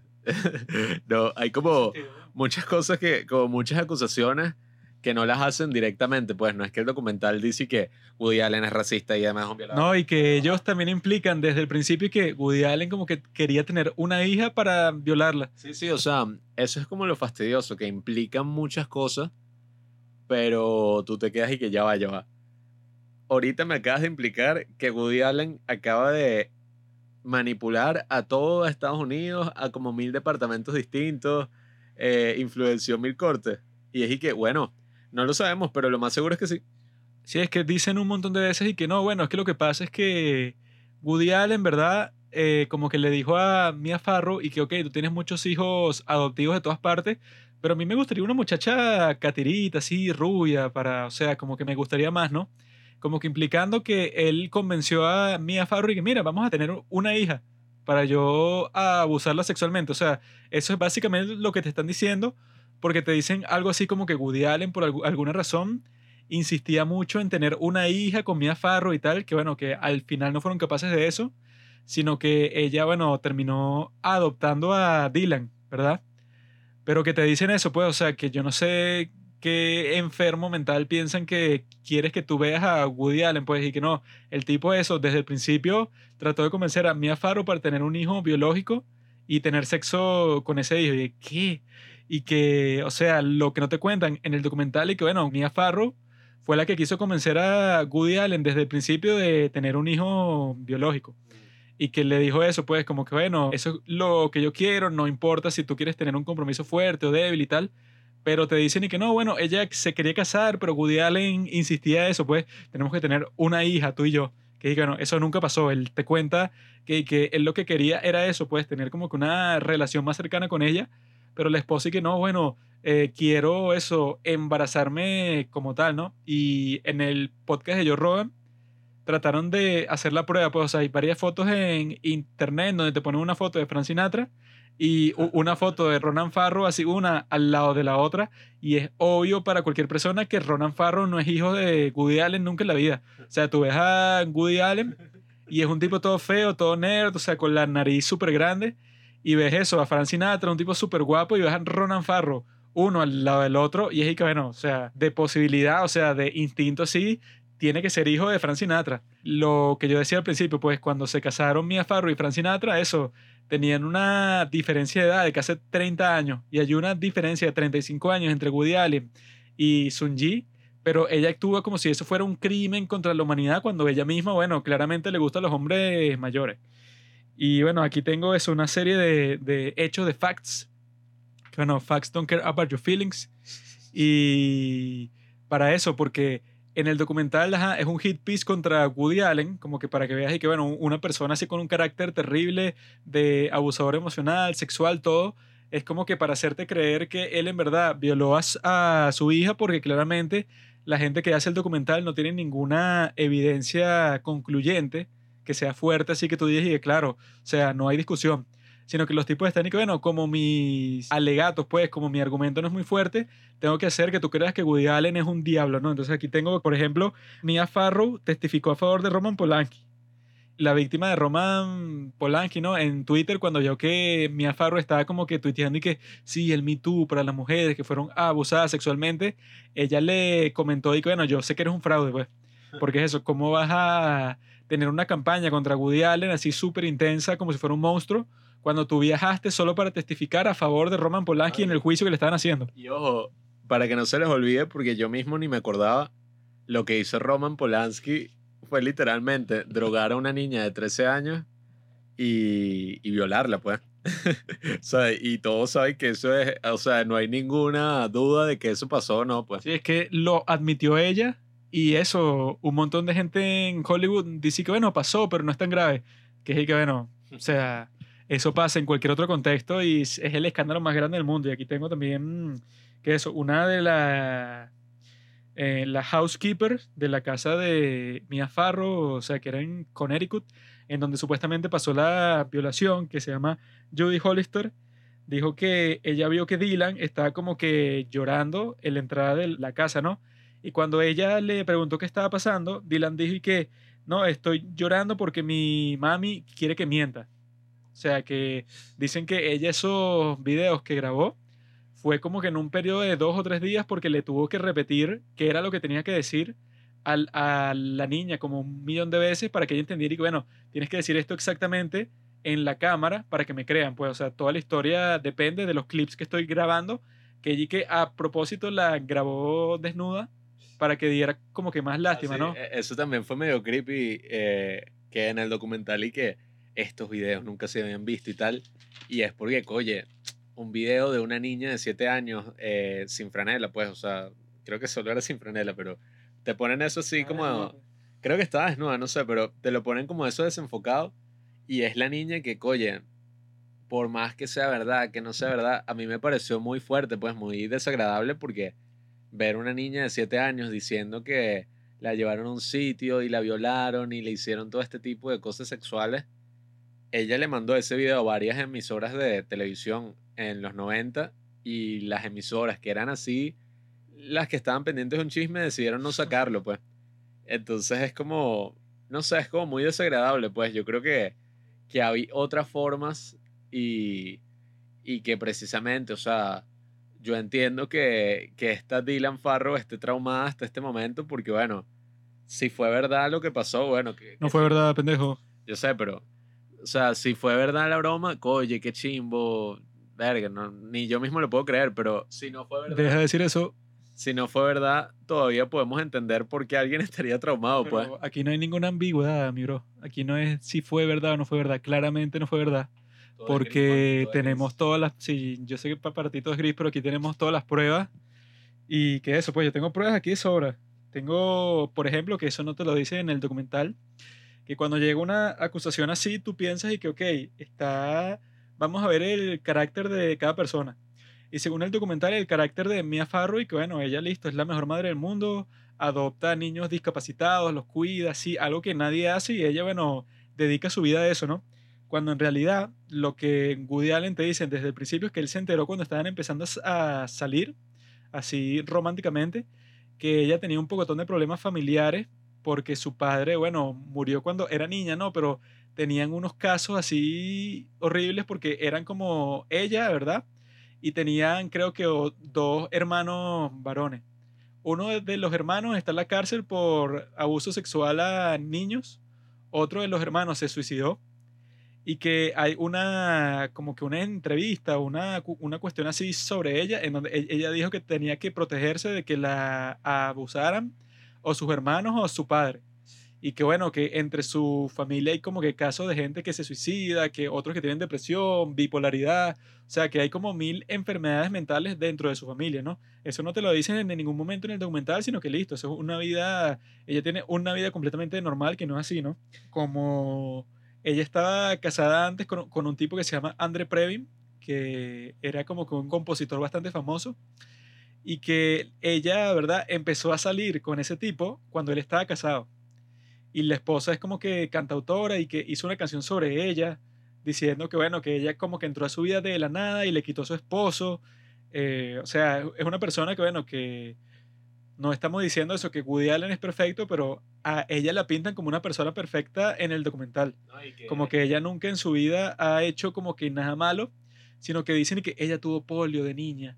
Y ella lo que hace en el presente es que está con organizaciones que cuidan a los niños que han tenido polio y eso es admirable, o sea que ya te están diciendo y que bueno, a nosotros como que no nos importa los hechos del caso, sino que eso, vamos a verlo en un terreno completamente viciado, porque ya te están diciendo pues, una de las partes en este caso es un hombre desgraciado, abusador sexual y de todo sentido, y la otra es una santa, pues ya.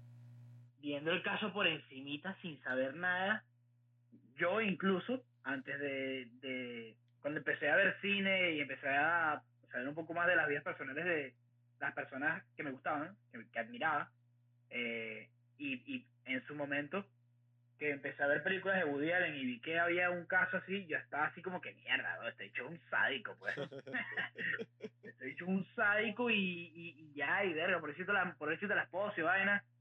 O sea, yo, como, como, como hemos hablado, yo siempre he separado el, el artista de la persona. Eh, pero estaba así como que, coño, este tipo, este tipo es, horrible, pues. Pero cada vez que investigas más sobre el caso, cada vez que lees más, cada vez que te enteras de más cosas, vas dudando, cada, siempre, o sea, terminas dudando.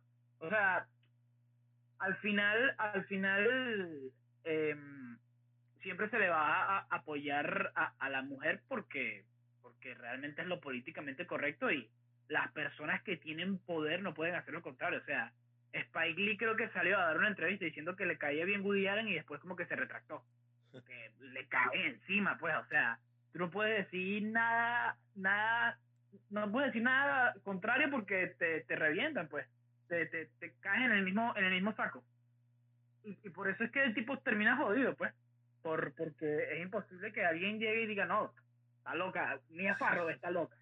Nadie va a decir eso. Nadie con poder va a decir eso, pues, porque por, por eso mismo, pues, porque termina, que, termina cayendo en el mismo saco con, con Woody Allen y nadie quiere eso, pero pero al final, al final, al final se, se, se, y con todo lo que hemos dicho, o sea, yo creo que no, no, no es para creer, es para creer, es para ponerse a pensar eh, en muchísimas cosas. Sí, es que yo creo que lo que suelen hacer es que tratan de simplificar el caso, pero completamente. Y bueno, este tipo es un súper desgraciado y esta mujer, listo, o sea, como que no ha cometido ninguna falta en toda su vida. Cuando, como tú dijiste al principio, pues, o sea, este hubiera sido un súper documental si hubiera sido eso mitad y mitad. Como que tienes la narrativa así de Mia Farrow y que sí, él es un maldito abusador sexual y tienes la otra narrativa al mismo tiempo. Obviamente que hay un poco de inconsistencias, un montón de vainas que parecen historias inventadas y ya. Si así hubiera sido el documental, coño, hubiera sido arrechísimo. Porque aquí, bueno, en el documental no ponen en ningún sitio todas las acusaciones que le hace Moses Farrow, ya cuando es adulto y tal, a su madre, que dice un montón de cosas horribles, pues que la tipa, por ejemplo, que es bien raro que no te lo muestren en el documental, es que de los hijos que ella adoptó, dos se suicidaron. Y que el tipo cuenta que uno de los suicidios, bueno, la que se suicidó, estaba teniendo una pelea con Mia Farro, ¿no?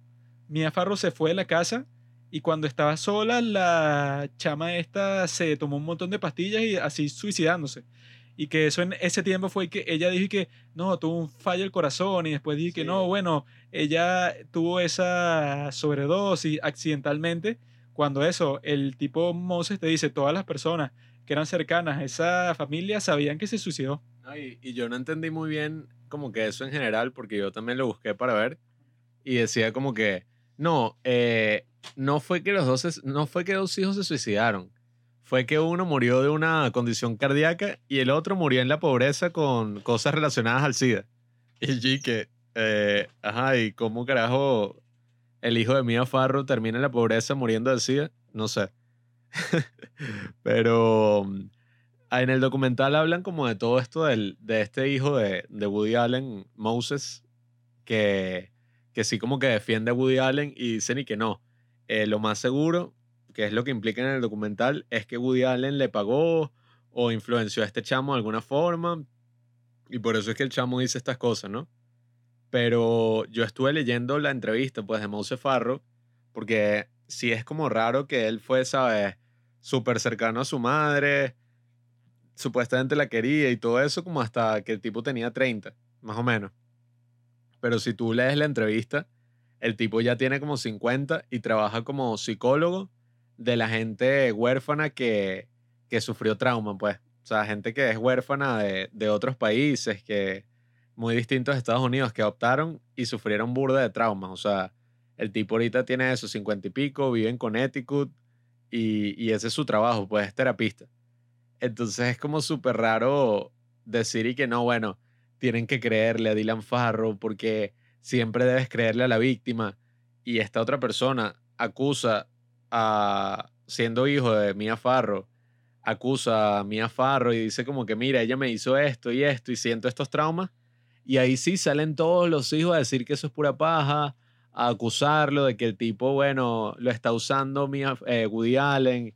Entonces por eso es que digo, pues cuando uno ve que pasan esas cosas, sí se va convirtiendo como en un caso más desagradable, pues como algo parecido como lo que uno ve cuando hay un divorcio, ¿sabes? Que uno escucha como que, bueno, ambas personas se envilecen, pues como que se ponen, se antagonizan el uno al otro y escuchas como cosas muy feas de uno, cosas muy feas del otro y al final uno lo que piensa es que, bueno, aquí pasó algo feo, pero no creo que la cuestión sea como que, bueno, Woody Allen es un maldito y Mia Farrow es una santa o, o el contrario, pues. O, o Mia Farrow es una maldita y Woody Allen es un santo así completico. Es lo que digo, pues seguramente pasó algo ahí feo que, bueno, al menos por lo, lo que yo especulo y lo que veo, pues, en, en lo que hemos leído fue lo de, fue lo de Sonji. Como que eso, pasó eso. La tipa estaba así toda recha, toda molesta por, porque, bueno, obviamente, ¿quién no? Eh, el tipo, tu pareja ahora está saliendo con tu hija adoptiva y de ahí, bueno, pasaron todas esas cosas, pues. Eso para mí es lo que tiene más sentido y, y si no han salido como más pruebas, más evidencias, más que lo que se tenía en ese momento y no se decidió juzgarlo, pues, porque el juicio que pasó fue por la custodia de los hijos, pues, no fue por ver si el tipo se violó o no a Dylan. Entonces, si ni siquiera fue algo que se llevó a juicio y el mismo tipo dice como que no, bueno, era porque yo quería mantener la seguridad de Dylan y Dylan le dice, marico, yo quería que lo llevaras a juicio, entonces el verdadero incompetente es el juez que, o el prosecutor, pues, el fiscal que decidió no llevar la cuestión a juicio, pues, no Woody Allen, no este, no sé, qué sé yo, Dylan Farro, o sea, la incompetencia está de parte del juez. Si todavía Woody Allen le hubiera pagado al juez para que hubiera hecho eso, bueno, pero si ese no fue el caso, obviamente, entonces, coño, eh, no me gusta, pues, que lo metan en el mismo saco, que hagan todo ese drama, que, que como tú dijiste, Carlos, el mismo Timothy Chalamet, eso lo dijo Woody Allen en un artículo, la hermana de Timothy Chalamet, Chalamet supuestamente le dijo a Woody Allen y que, mira, estamos haciendo todo esto y tal, pero es porque Timothy, oye, quiere quedar bien con el público y la gente nos lo recomendó porque él ahorita lo están nominando a un Oscar por Call Me Your Name.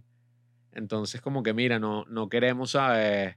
meternos en una controversia o algo así, pero igual nosotros te apreciamos burda. Y él dije que sí, bueno, no me importa, háganlo. Entonces, si tú ya ves como que ese comportamiento, es que tú te das cuenta y que, bueno, este no es un caso tan serio así como lo de Harvey Weinstein o otros casos así de Hollywood. Sí, o sea, yo siento que que, que es eso, pues. al final, al final cuando, cuando tú no tienes eh, pruebas suficientes y, y, y, yo realmente este, creo muchísimo en la justicia de este país, eh, cuando, cuando ya, cuando ya no, no tienes pruebas suficientes y lo que quieres es joder a una persona, cueste lo que cueste, terminas haciendo lo que están haciendo estas mujeres. Eh, crear un, un, un, documental 30 años después, 20 años después, para nada, porque el tipo tiene 85 años, no va a ir preso y está en su casa con su mujer y con sus hijas relajado. Haciendo Lo único que bueno, termina, exacto, termina este, perjudicándolo en el sentido de que, bueno, ya no puede hacer más películas y vainas. Pero, pero, pero al final, este, yo, yo no creo que, que si fuera una víctima, como lo, lo presume ser ella, estaría contenta con nada más que, que bueno, eh, le quitaron, ya no hace más películas y ya. Yo no, yo no estaría contento con eso, pues. Obviamente quisiera que fuera preso, pues, pero, pero el momento en el que tuvo que haber ir preso, que, que tuvo que, que, ir preso no lo fue. Porque Ay. no hubo pruebas suficientes. Y que dicen que ese era el momento para que el fiscal dicen que hiciera y que, bueno, put up or shut up. O sea, que si tú tienes pruebas, lánzala. Y si no tienes, bueno, deje el caso sí. Claro. Pero dicen que el tipo no hizo ninguna de las dos cosas, sino que fue y que, bueno, no tengo pruebas, pero me, me voy a quejar de que yo mismo de decidí no ejecutar el caso porque pensé que la niña como que iba a sufrir más. Entonces dije, bueno, si esa fue tu de decisión, pues no hables más de la vaina y ya. Claro, es que, no, y que bueno, yo, to yo tomé esa decisión, pero de todas maneras creo que es culpable y no investigué. ¿Y qué, qué es eso? ¿no? Es que el verdadero irresponsable de la historia es eso, pues el fiscal, porque tú no puedes decir si tu decisión ni siquiera es de determinar si él es inocente o culpable. Tu decisión es si lo vas a llevar a juicio para ver si él es inocente o culpable. y tú dices, no, no lo voy a hacer porque no tengo pruebas. Pero yo personalmente creo que bicho es culpable y no lo hago por proteger a la niña, tal. Ahí es que la estás cagando, pues ahí es que estás como dejando la página abierta en un caso que, bueno, tu trabajo es de cerrarlo, pues, o sea, tu trabajo es decir, mira, lo hizo, no lo hizo, y tú lo que vas a hacer es y que, bueno, eh, no sabemos si lo hizo, pero yo personalmente creo que sí lo hizo. Así que bueno, es que marico, la estás cagando. ¿Qué, sentido, ¿qué, sentido, ¿Qué sentido tiene, qué sentido tiene proteger a una niña si al final, o sea, ¿cómo, cómo crees tú que estás protegiéndola dejando libre al carajo? O sea, más bien, si tú la quieres proteger, coño, voy a hacer todo lo posible para que ese tipo vaya preso. Porque yo personalmente creo que sí lo hizo. Y como yo personalmente creo que sí lo hizo, voy a investigar y voy a hacer todo lo posible para que vaya preso, para que esa niña crezca mejor. O sea, ¿cómo hubiese crecido esa niña sabiendo que el tipo que la violó está preso? Muchísimo mejor a, no, el tipo que me violó eh, está todavía por ahí y está haciendo películas y lo hizo por 30 años. No tiene sentido, no, no tiene ningún tipo de sentido realmente. Ay, que claramente si ellos quisieran contar toda la historia, dijeran eso, pues que si tú no puedes entrevistar a, su, a Sun Jin, que técnicamente es la que tiene la perspectiva más amplia de todas, porque es que, bueno, vivió con Mia Farrow y está viviendo con Woody Allen. O sea, si yo fuera a hacer un documental así, digo que, bueno, no lo hago si no consigo una entrevista con esta tipa, porque esa es la que te puede decir todo. Porque ella en, en ese momento tenía, creo que eso, veintipico de años, cuando todos los demás, eso, todos los niños, Dylan Farrow tenía siete años y eso, la historia de Moses Farro, él y que tenía 14 años en el momento, ¿no? Y él dice que el día de que supuestamente dicen, pues, o sea, que, que Woody Allen violó a su hija adoptiva, dicen que a él le dijeron, o sea, le dijo su mamá, y que bueno, ahorita viene Woody Allen, que recuerda que es un súper maldito, que violó a tu hermana, que eso era lo que les decía, pues, que Woody Allen no era que estaba saliendo con Sun Jim, sino que la violó. No, y hay un momento en la serie que Mia Farrow admite hablar con un terapeuta y, y, que el terapeuta le dijo y que, bueno, Mia Farrow, deberías decirle a tus hijos de 7 y 4 años que, que tu esposo, pues, o bueno, tu pareja, le tomó fotos sexuales a tu hija. Y ella dice, bueno, me pareció raro, pero yo fui y le dije a mis hijos eso de, de 7 y 4 que su papá había tomado fotos sexuales de, de su hermana. Y Oye, eso ni siquiera fue lo que hizo, porque lo que te dice Woody Allen en su autobiografía fue que ella, o sea, está súper furiosa cuando se enteró de la cuestión, de eso, pues, de que, de que Woody Allen está saliendo con su hija adoptiva y cuando se enteró de eso, bueno, y que le dijo a todos sus hijos que Woody Allen se había violado a Sun Jin y empezó a llamar que sí a todas las personas que conocía para informarles eso. Pero que eso no fue lo que pasó, pues, obviamente, porque ella lleva casada con Woody Allen, eso, que sí, veintipico de años, y tienen dos hijas. Entonces, también que bueno, eso que Sun Jin no quiso participar en el documental, pero al mismo tiempo ella tiene varias entrevistas. Y en las entrevistas dicen que ella hubiera preferido quedarse como huérfana vagabunda en Corea que vivir con Mia Farrow, porque Mia Farrow cuando la adoptó y que la trató así, pero como un pedazo de basura y que le decía que era una súper retrasada porque no aprendía inglés lo suficientemente rápido, cuando ella era una huérfana de Corea del Sur, pues, o sea, que yo que estoy aprendiendo coreano actualmente, el coreano es totalmente distinto al inglés. Y eso, si tú quieres que tu hija adoptiva aprenda, aprenda inglés fácil, y rápido, es que no tiene sentido porque ella particularmente no tuvo ningún tipo de educación primaria ni nada, porque es eso, pues está viviendo en las calles y que porque sus padres reales la abandonaron. Entonces ella y que bueno, cuenta toda su historia, entonces dice que tanto ella como André Previn, que supuestamente la adoptaron los dos, y que tenían unas peleas brutales todo el tiempo y que ella la trataban eso, pues como dice el mismo Mose Farro, como sirviente quiere que, bueno, tú eres la que limpia la casa, friega los platos, está pendiente de todas las cuestiones así, mientras que los niños biológicos, eso, los tratan como príncipes. O sea, que eso es otra cuestión que ya psicológicamente es rara, ¿verdad? que lo cuenta Woody Allen en su autobiografía, eso, que cuando nació Satchel, que supuestamente es hijo de Woody Allen y Mia Farrow, pero ya dijimos que, o sea, que lo más probable es que no sea así. Dicen que cuando él nació, esta Mia Farrow tenía como que una obsesión con él, pues, que la, lo llevaba que sí para las citas y tal, que tenían Woody Allen y ella, y que Woody Allen le dijo como que para llevarla a París, porque iba como que a grabar una serie de cosas por allá, pero ella le dijo que solo iba a ir si podía ir con Satchel, pues, o sea, que en ese momento tenía como 3, 4 años, que es que, bueno, viajar con un niño así como que no cuadra, y que ella tenía como que una obsesión con él, que él le decía en ese momento que no era muy sana porque, bueno, los otros niños se van a sentir mal si tú le das toda tu atención y todo tu amor a él cuando tienes como ocho niños más. Entonces, y que a ella no le importaba eso y que incluso cuando él nació, le dijo a Woody Allen y que mira, nuestra relación como que ya no funciona, dame la llave que tienes de mi apartamento y como que es mejor estar un poco distanciado. Que eso tampoco te lo dicen en el documental, sino que básicamente te dicen y que no, ellos eran súper cercanos, casi que esposos, y de repente Woody Allen, bueno, salió con su hija. Que bueno, eso no pasó porque él dice, y bueno, todos dicen, pues todos los testigos, que eso, ellos ya llevaban años que, bueno, se veían una que otra vez, pero que no eran amantes, pero ni de cerca.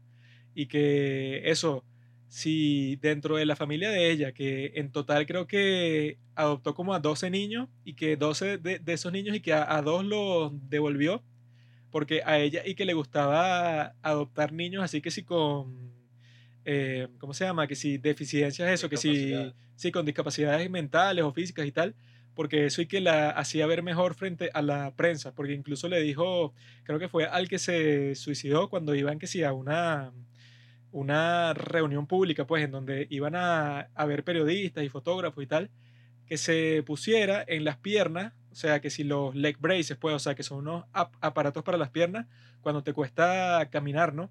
Pero que se pusiera unos que son por afuera del pantalón, para que la prensa dijera y que coño, mi afarro, mira, o sea, adoptó este niño, eso, que tiene como que esta discapacidad que se puede ver eh, visualmente cuando él normalmente usaba unos aparatos para las piernas que eran por dentro del pantalón, para que no se le vieran. Pero que ella le dijo, según Moses Farro, específicamente que no, usa estos que son por fuera para que la prensa te vea. Y que eso, al que se suicidó, que se llamaba Tadeus, ese fue el que supuestamente Moses Farro decía que eso, pues, ella como que inventaba ofensas, cualquier cuestión que se le ocurría puede ser una estupidez, pero que ella lo hacía como que mantenerlos a todos así disciplinados, ¿no? Entonces, que él no sabe qué hizo Tadeus, ¿verdad? Pero que de repente ella lo estaba arrastrando bajo las escaleras, que el chamo era parapléjico, y eso lo encerró en este shed, así en el... En este cobertizo así externo a la casa, que era así como una casa de campo y tal y él pasó toda la noche ahí en el frío, eso, siendo parapléjico. Y que ese fue el que se metió un tiro cerca de la casa de su madre en Connecticut. Entonces que dicen que eso, están esos tres niños. El que se suicidó, que era parapléjico por la polio. La que se suicidó, eso, luego de una discusión con Mía. Y otra que se murió de sida, embarazada y sola porque Mía Farro y que dijo que no la quería visitar. Entonces, que bueno, tiene esos tres casos que en cualquier otro documental, bueno, que está buscando un drama, está haciendo una investigación en el carácter de cada parte de eso que se está metiendo en este conflicto, pero aquí no lo menciona, o sea, no dicen nada sobre eso, ¿no? Y lo más irónico de todo es que sí mencionan eso, como que el post de Mose Farro en donde explica eso, que su mamá era súper abusiva. Entonces dicen y que, no, pero los otros hijos de Mia Farro, que son biológicos, dicen que eso no era así. Y es que, ok, o sea, si la gente dice que la historia de Dylan Farro tampoco era así, ¿qué? Porque el punto es ese, pues, o sea, es como que la, la, la palabra de uno de los hijos contra la palabra de una de las hijas. Y que ese hijo en ese momento, cuando pasó todo el drama, tenía 14 años, mientras la otra tenía 7 años. Entonces dime qué es más probable, que te manipulen con 7 años o con 14 años. Y que incluso de la historia esa, o sea, que Mia Farro niega completamente, en la cual eso, Mose Farro dicen que arrastró a su hermano por las escaleras y lo encerró en el cobertizo y que tanto Judy Hollister como Sandy Bullock, que eso, trabajaban en la casa en ese momento, cuando salió el post de Mose Farro, ellas corroboraron la historia. Y que eso, pues, o sea, tiene como que todo ese historial de eso, de que la familia de Mia Farrow y que el papá de ella y que abusó a sus dos hermanos y que ella admitió en una entrevista que tenía que estar pendiente en su propia casa porque eso la podía abusar sexualmente o sus hermanos o su padre. Entonces, bueno, que una persona haya crecido ya en ese ambiente y que eso, tanto Mose Farro como Sun Jim, dice que a ella le metieron un pocotón de golpes cuando estaba creciendo, que cuando no aprendía inglés y que le lanzaba cosas y tal, y que al enterarse del amorío entre Woody Allen y Sun Ji y que Mia Farro eso le cayó a golpes y que le, le pegó con un teléfono, la encerró en su cuarto y le dijo a su padre adoptivo, que es este Andre Previn, que, que le cancelaran los pagos a su universidad, que ya era, que si freshman en ese momento, sea, estaba empezando la universidad, y entonces y que la llevaron para un terapista, y el mismo terapista le dije que, ok, esto claramente, o sea, como que Mia Farro se está tratando de vengar de ella, cancelándole los pagos de la universidad, y entonces eso, pues este Woody Allen cuando habló con ella, tenía un fondo ahí y que bueno, yo te pagaré la universidad entonces porque si tu propio padre te la, te la dejó de pagar como, como castigo, que es como que el mismo terapista le dije que, ok, eso no tiene ningún sentido. Y que eso, pues, eso también tratan de hacerte ese argumento como mil veces durante el documental, que es que no, el terapista este dijo que Woody Allen estaba y que haciendo terapia y que porque tenía una obsesión con Dylan. O sea, tenía una obsesión con las niñas de 7 años, básicamente. Y que él dice que se sorprendió mucho porque él pensaba y que, ok, si tú bajo juramento en la corte dices una mentira, vas preso. O sea, estás así como que en desacato. Que eso pasa, bueno, esa es supuestamente la ley, ¿no? Pero él dice que Mia Farro y sus abogados dijeron eso en la corte, que no era verdad, pues, o sea, que se lo sacaron de la nada porque eso hoy que nunca pasó. Y él dijo que no pasó nada, o sea, que no las metieron presa ni nada, cuando él nunca estuvo en terapia por la obsesión con niñas de 7 años nunca en su vida. Es mentira. No, y, y, en el documental dicen que si bien tenía esa obsesión, el terapeuta inventado dijo que no era sexual. Entonces, ahí es que uno se pone a sospechar, pues, y, y para mí la cuestión se vuelve súper así, ¿sabes? Como que, bueno, no me parece como los otros casos, porque simplemente en otros casos uno no ve esto, ¿sabes?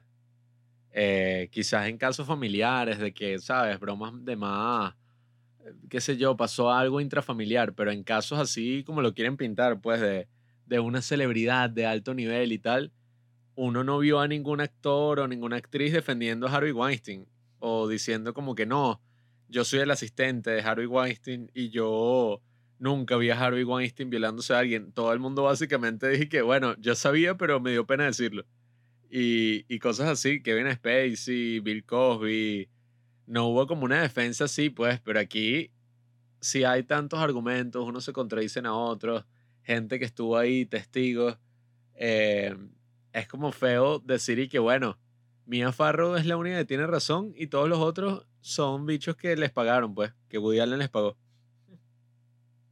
Sí, ¿no? Y, colaborando también un poquito con lo que estaba diciendo Juan, que al final que, que bueno, unos siete, ocho meses más o menos, creo, después de que se entera esta Mia Farrow de, de, lo, de lo que pasó con, con, con Woody y con, y con la hija, y con, y con la hija este, adoptiva, eh, Sujin, eh, la Jeva como que, ajá, bueno, quiere empezar a, a cuadrar las vainas legales para, para volverlo mierda, pues. Mm este, y se reúne con, con esa psicóloga infantil que es una amiga de la familia y, y o sea, como para la tipa le dice y busca la manera de que no, tenemos que acabar con este tipo que es un, o sea, y la tipa supuestamente dijo que es un hombre malvado y satánico, que es un peligro para sus hijos. Entonces, uno, y lo peor es que unos meses después, este, cuando esta, cuando esa psicólogo, cuando esa psicóloga infantil declara en el juicio, la tipa dice que llegó a temer por la seguridad de alguien porque Farrow, en su opinión, estaba cegado por el odio y parecía dispuesta a cualquier cosa. Cualquier cosa quiere a matarlo. o sea, una locura. Y lo peor es que, que si en esa reunión fue un primero de agosto de 1992, que si cuatro días después, o tres días después fue, el, todo, fue que empezó el pedo del, de, de la hija de, de Dylan. Mm. O sea, marico, no sé. Es que, marico, incluso algo que no cuentan en el documental es que el mismo abogado de, de Farrow, el mismo abogado fue a juicio porque lo acusaron de que, mira, tú estabas con todo este show de que el tipo eso abusó a su hija y contactaste a Woody Allen para decirle que si le pagaba entre 5 y 7 millones, podían dejar esa acusación fuera de todo, pues como, mira, no pasó. Y, y lo acusaron como que, mira, ajá. Y el tipo dijo en el juicio y que, bueno, yo hice eso, pero eso no es así como lo pintan. Yo lo hice porque, bueno, queríamos que no, la niña no se viera sujeta a tanto trauma y tal. Y ahí es que uno se pone a sospechar, pues, como, bueno, si en verdad es una acusación de tan grande envergadura, porque tú dirías y que, bueno, con tal de que me den 5 o 7 millones de dólares, lo dejamos así. Eh, no tiene sentido, pues, sobre todo. sentido, Es que no tiene sentido, no puede ser así. Y, y- y sobre todo si han pasado eso, como casi 30 años y sigue diciendo Dylan y Mia Farrow y que no. Yo todavía, bueno, en las noches no puedo dormir porque, bueno, me viene la imagen de Woody Allen. Hay un em- momento en el documental que, que la, bueno, no sé quién, supongo que la que la entrevista, le dice como a, a Dylan que está ahí con el esposo y que, y ya la tipa tiene casi 30, tiene una hija y todo. Y le dice como, mira, háblame de tal cosa de Woody Allen. Y la tipa se pone a temblar.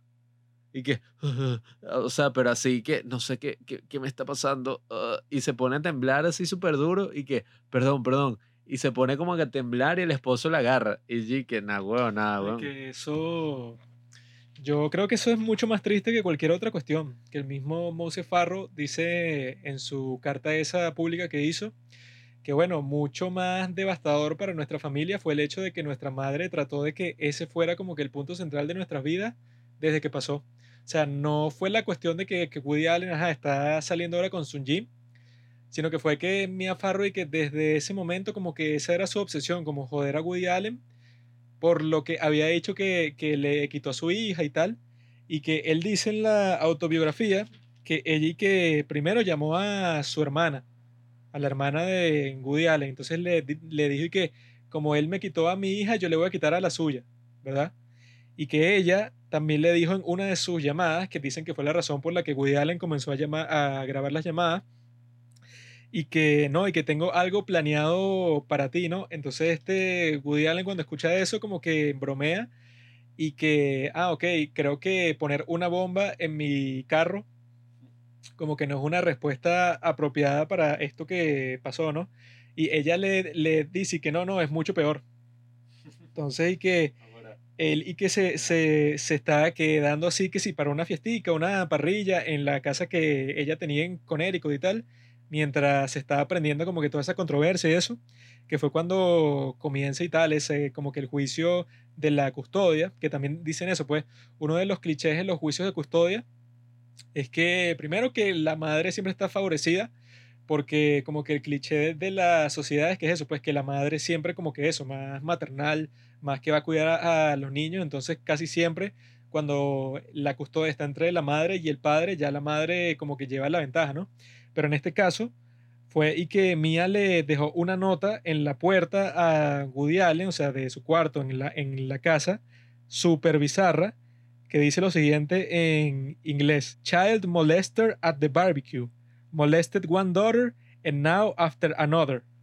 Y este Woody Allen cuando ve eso, sumado a lo que le dijo en la llamada, dice que, ok, aquí como que se va a aprender una vaina fea, que eso, como que una venganza contra él, y que lo que tampoco te dicen en el documental es que el Susan Coates, que era la, la médico que menciona como la médico personal de, de Dylan, ¿verdad? Testificó en el juicio a favor de Woody Allen, pues, diciendo que eso, pues, cuando le reportaron el abuso sexual de Dylan, ella estaba así y que, bueno, yo me puse como que a revisar toda la evidencia y todo lo que decía Mía, y mi opinión profesional como médico es que la tipa estaba loca. Y eso, pues, o sea, si eso te lo dicen en el documental es completamente distinto. Pues en cambio, aquí lo que te dicen es que, no, ella, bueno, le dijo a la médico de Dylan y ella inmediatamente reportó eso a la policía. o sea, ahí te lo ponen como que la tipa era una santa y que, no, eh, no es que Mia Farrow eh, tenía algo en contra de Woody Allen. Ella es una simple mujer que decidió creerle a su hija. Y bueno, toda la lucha que tuvo que pasar 30 años creyéndole a su hija y todo el trauma que sufre. Pero tú dices, ajá, es como raro que entren en tanta profundidad con una denuncia que hizo Mousa, pero con la vida de Mia Farro y otras cosas que pasaron te cuentan lo más superficial, pues. Y que no, ella es una tipa, bueno, una diosa, o sea, buena actriz, era una humanitaria, ella tuvo todos estos hijos que amó tanto, y bueno, conoció a este enfermo que, bueno, arruinó su vida. Y, y es lo que digo, pues, eh, lo que dijo Juanqui. Sí es muy triste en esos casos que, que bueno, ese acto eh, y que, bueno, que, ay, el tipo me hizo esto y lo otro. Dylan Farrow dice en el documental y que, bueno, eso definió mi vida, pues. Y eso es como la parte central de toda mi vida. Y tú dices como, marico, pobrecita, bueno, o sea, que, que la parte central de toda tu vida sea que tu papá aparentemente te abusó sexualmente y tú ya tienes 30 años, estás casada, tienes una hija propia, eh, han pasado un pocotón de cosas, es como súper triste, marico. O sea, yo cuando, es como te digo, ver este documental, sea lo que sea, es como desagradable y, y triste, pues, porque uno lo que termina es viendo, bueno, te dicen como que no, una niña que repite su argumento, la puede revictimizar, es algo malo, y te muestran como tres, cuatro grabaciones de Mia Farro preguntándole insistentemente a su hija semidesnuda de dónde su papá la tocó. Y que cuando pasó eso, supuestamente que una de las terapistas de Dylan le dije que, ok, yo pienso que eso es como que súper abusivo y que lo que tú estás haciendo, o sea, es como que una actitud súper bizarra, pues, o sea, que tú por varios días grabaste a tu hija contando la historia una y una y otra vez, lo cual es raro porque si en verdad, o sea, ponte que tú en verdad pensabas eso, que, que tu novio violó a tu hija, tú ya con una vez que la grabes es suficiente, ¿no? Que tú la obligas a decirlo una y una y otra vez, parece más como un lavado de cerebro. Entonces este Woody Allen te dice que cuando esa terapista les dijo eso, la despidieron de inmediato. Y que otra cosa que no te dicen es que la razón principal por la que Dylan, que es una niña de 7 años, estaba viendo terapia, era porque ella no tenía una referencia y no diferenciaba entre la realidad y la fantasía. Que eso en el documental te lo ponen como que fue una vaina inventada de, del grupo ese, de la clínica de Yale New Haven, que investigó las acusaciones cuando, y bueno, eso era algo que ellos obviamente tenían la información de por qué ella estaba yendo a terapia. Tienes esta niña de 7 años, está yendo a terapia porque no reconoce la diferencia entre la realidad y la ficción. Y eso, o sea, eso tú lo pones en tu reporte, ¿no? Pero cuando lo leen y eso, te ponen como que un pocotón de expertos y tal, y que, no, bueno, eso que dicen, ¿por qué dicen eso? Y que le hicieron la entrevista varias veces, y entonces no tiene sentido que digan eso porque ella fue consistente y tal, y que, bueno, eso lo están diciendo reconociendo que ella ya estaba viendo terapia por ese problema que tenía. Y en el documental nunca te dicen eso. Y aquí yo tengo, o sea, que lo tengo aquí subrayado y todo, porque en la autobiografía de Woody Allen, él como que tiene un párrafo ahí en donde él te dice, o sea, como que el resumen de cuál sería su defensa si él estuviera en la corte, pues, si él, si él fuera que si su propio abogado, ¿cuál es el argumento que tú dices para decir como que, ok, esto que me están acusando, digan lo que les dé la gana, pues no tiene ningún sentido, ¿no? Entonces yo lo traducí al español para tenerlo así más presente. Entonces él dice que no tiene sentido que un hombre de 57 años que nunca ha sido acusado de nada inapropiado en su vida, durante las dificultades de una batalla bastante pública por la custodia de sus hijos, vaya hacia el ambiente hostil que representa la casa de campo perteneciente a la mujer que más lo odia, y en una casa llena de personas simpáticas a ella, este hombre emocionado por justo haber encontrado al verdadero amor de su vida, que bueno, era Sun Jin, mujer con la cual después se casaría y formarían una familia, de repente escogería ese momento y lugar para convertirse en un pederasta, abusando sexualmente de su hija de 7 años a la cual amaba. Él dice como que para fundamentar más eso que, que ok, él era el que llevaba a su hija al preescolar y el que la llevaba de vuelta para la casa. Ella pasó noches quedándose en su apartamento porque el apartamento de Mia Farro quedaba que si al otro lado de Central Park, frente al donde estaba el de Woody Allen. Entonces él y que visitaba todo el tiempo y los hijos de ella se quedaban varias veces en su apartamento y se ponían que se ver películas y tal. Entonces él dice que, ok, si yo en verdad fuera un pedófilo, pederasta, etcétera, yo pude haber abusado de cualquier niño como me hubiera dado la gana en mi apartamento donde estábamos solos y sin ninguna dificultad. ¿Por qué carajo yo voy a hacer eso, eso, como él dice, durante una batalla de custodia? Que eso es que si una, como se ve que si en Marriage Story, que eso es como una demanda, bueno, que te visitan trabajadores sociales para ver cómo vives, te visitan un montón de gente, o sea, y sospechan de ti, pues sospechan de ti constantemente y que bueno, tú capaz eso, eres pedófilo y tal, que dicen que eso es un cliché, pues, que te están buscando hasta la más mínima falla para quitarte a tus hijos, para que se queden con la madre, que ese ya era el caso. Entonces, sí, ese es el contexto. ¿Qué sentido tiene que el tipo diga que, bueno, voy a escoger este momento exacto para cometer un crimen así horroroso? Y eso, con un montón de gente en la casa que él dice que le dijeron específicamente ese día que Mia Farrow iba a estar ausente, que le pegaran el ojo a Woody Allen, porque bueno, ya todo el mundo sospechaba y que, ajá, como estuvo con Sun Jin y tal, este tipo es un enfermo. O sea, ya todo el mundo decía que, bueno, hay que pegarle el ojo porque es eso, este tipo como que ya demostró sus verdaderos colores. Si ese es el caso, ¿por qué carajo él escoge ese momento para supuestamente cometer el crimen? No tiene ningún sentido. y, otra cosa que también es como rara y que, bueno, no, cuando él estuvo con Sunji, la mucama dijo que consiguió condones, marcas de semen, tal, todo un show, ¿no? Pero cuando él abusa a su hija, que vino la policía y hizo una mega investigación, hizo un diagrama del ático donde supuestamente ocurrió, no consiguieron ninguna evidencia así que, bueno, el semen de Woody Allen estaba regado.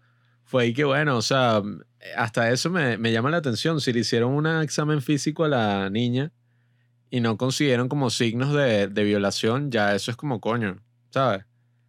Y, y no sé, la, la cuestión es como digo, es muy contradictoria, sobre todo el documental no me pareció muy bien hecho y, y nada, es como todo un tema súper desagradable, pues. Sí, sí, no, exacto, es... es hay, hay, hay muchas dudas en todo, o sea, es, es para cuestionar cualquier cosa, todo este caso. Y aparte, o sea, tú te pones a ver lo de Sun Jin y la caraja, bueno, o sea, es muy diferente lo que pasó con ella, lo que pasó con ella, para, como para que esta Mia Farrow diga, no, tengo miedo ahora de mi hija de 7 años de que este pana le pueda hacer algo, porque al final este, tengo entendido que lo que pasó con Sun Jin no fue es que no es que fue una violación, o sea, la Jeva también quería con él y ve que están casados y tienen 30 años. O sea, no es que fue una vaina que no, el tipo se la violó. No, Ah, o sea, hay que pensar en eso también, pues. Claro, es que sobre todo si primero ya era mayor de edad y, ajá, bueno, fue desagradable, pero es lo que digo, pues, ¿quién soy yo para juzgar una relación que ya tiene tantos años y venir a decir y que no, bueno, el tipo es un mega manipulador y esta tipa, bueno, no tiene ni voz ni voto, o sea, esta tipa que lleva un pocotón de años casada, graduada de Princeton, eh, que tiene sus entrevistas y su cosa es una estúpida, pues, o sea, es una tipa que fue abusada y la han manipulado toda su vida. Es como súper insensible, pues. Bueno, que eso yo creo que es otra de las cosas que no tiene sentido en toda la narrativa. Que dicen, por ejemplo, y que, ok, Dylan Farrow, ¿verdad? Que tenía siete años, está diciendo toda la verdad y nunca ha, ha cambiado su historia y sacó esa carta abierta cuando le están dando un premio a Woody Allen porque está como que escandalizada y que le están dando un premio, un violador, ¿no? Ok, Vamos a decir que eso es verdad. Y al mismo tiempo dicen y que no, Sun Jin, que tenía en ese momento 21 años y que no, esa es, que la, esa es la verdadera que está manipulada.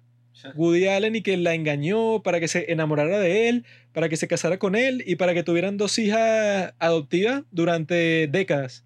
O sea, ella que está en ese momento, o sea, no sé cómo te pueden manipular tan fácil cuando ya eres una adulta, ¿verdad? Pero con Dylan Farrow y que no, ¿qué?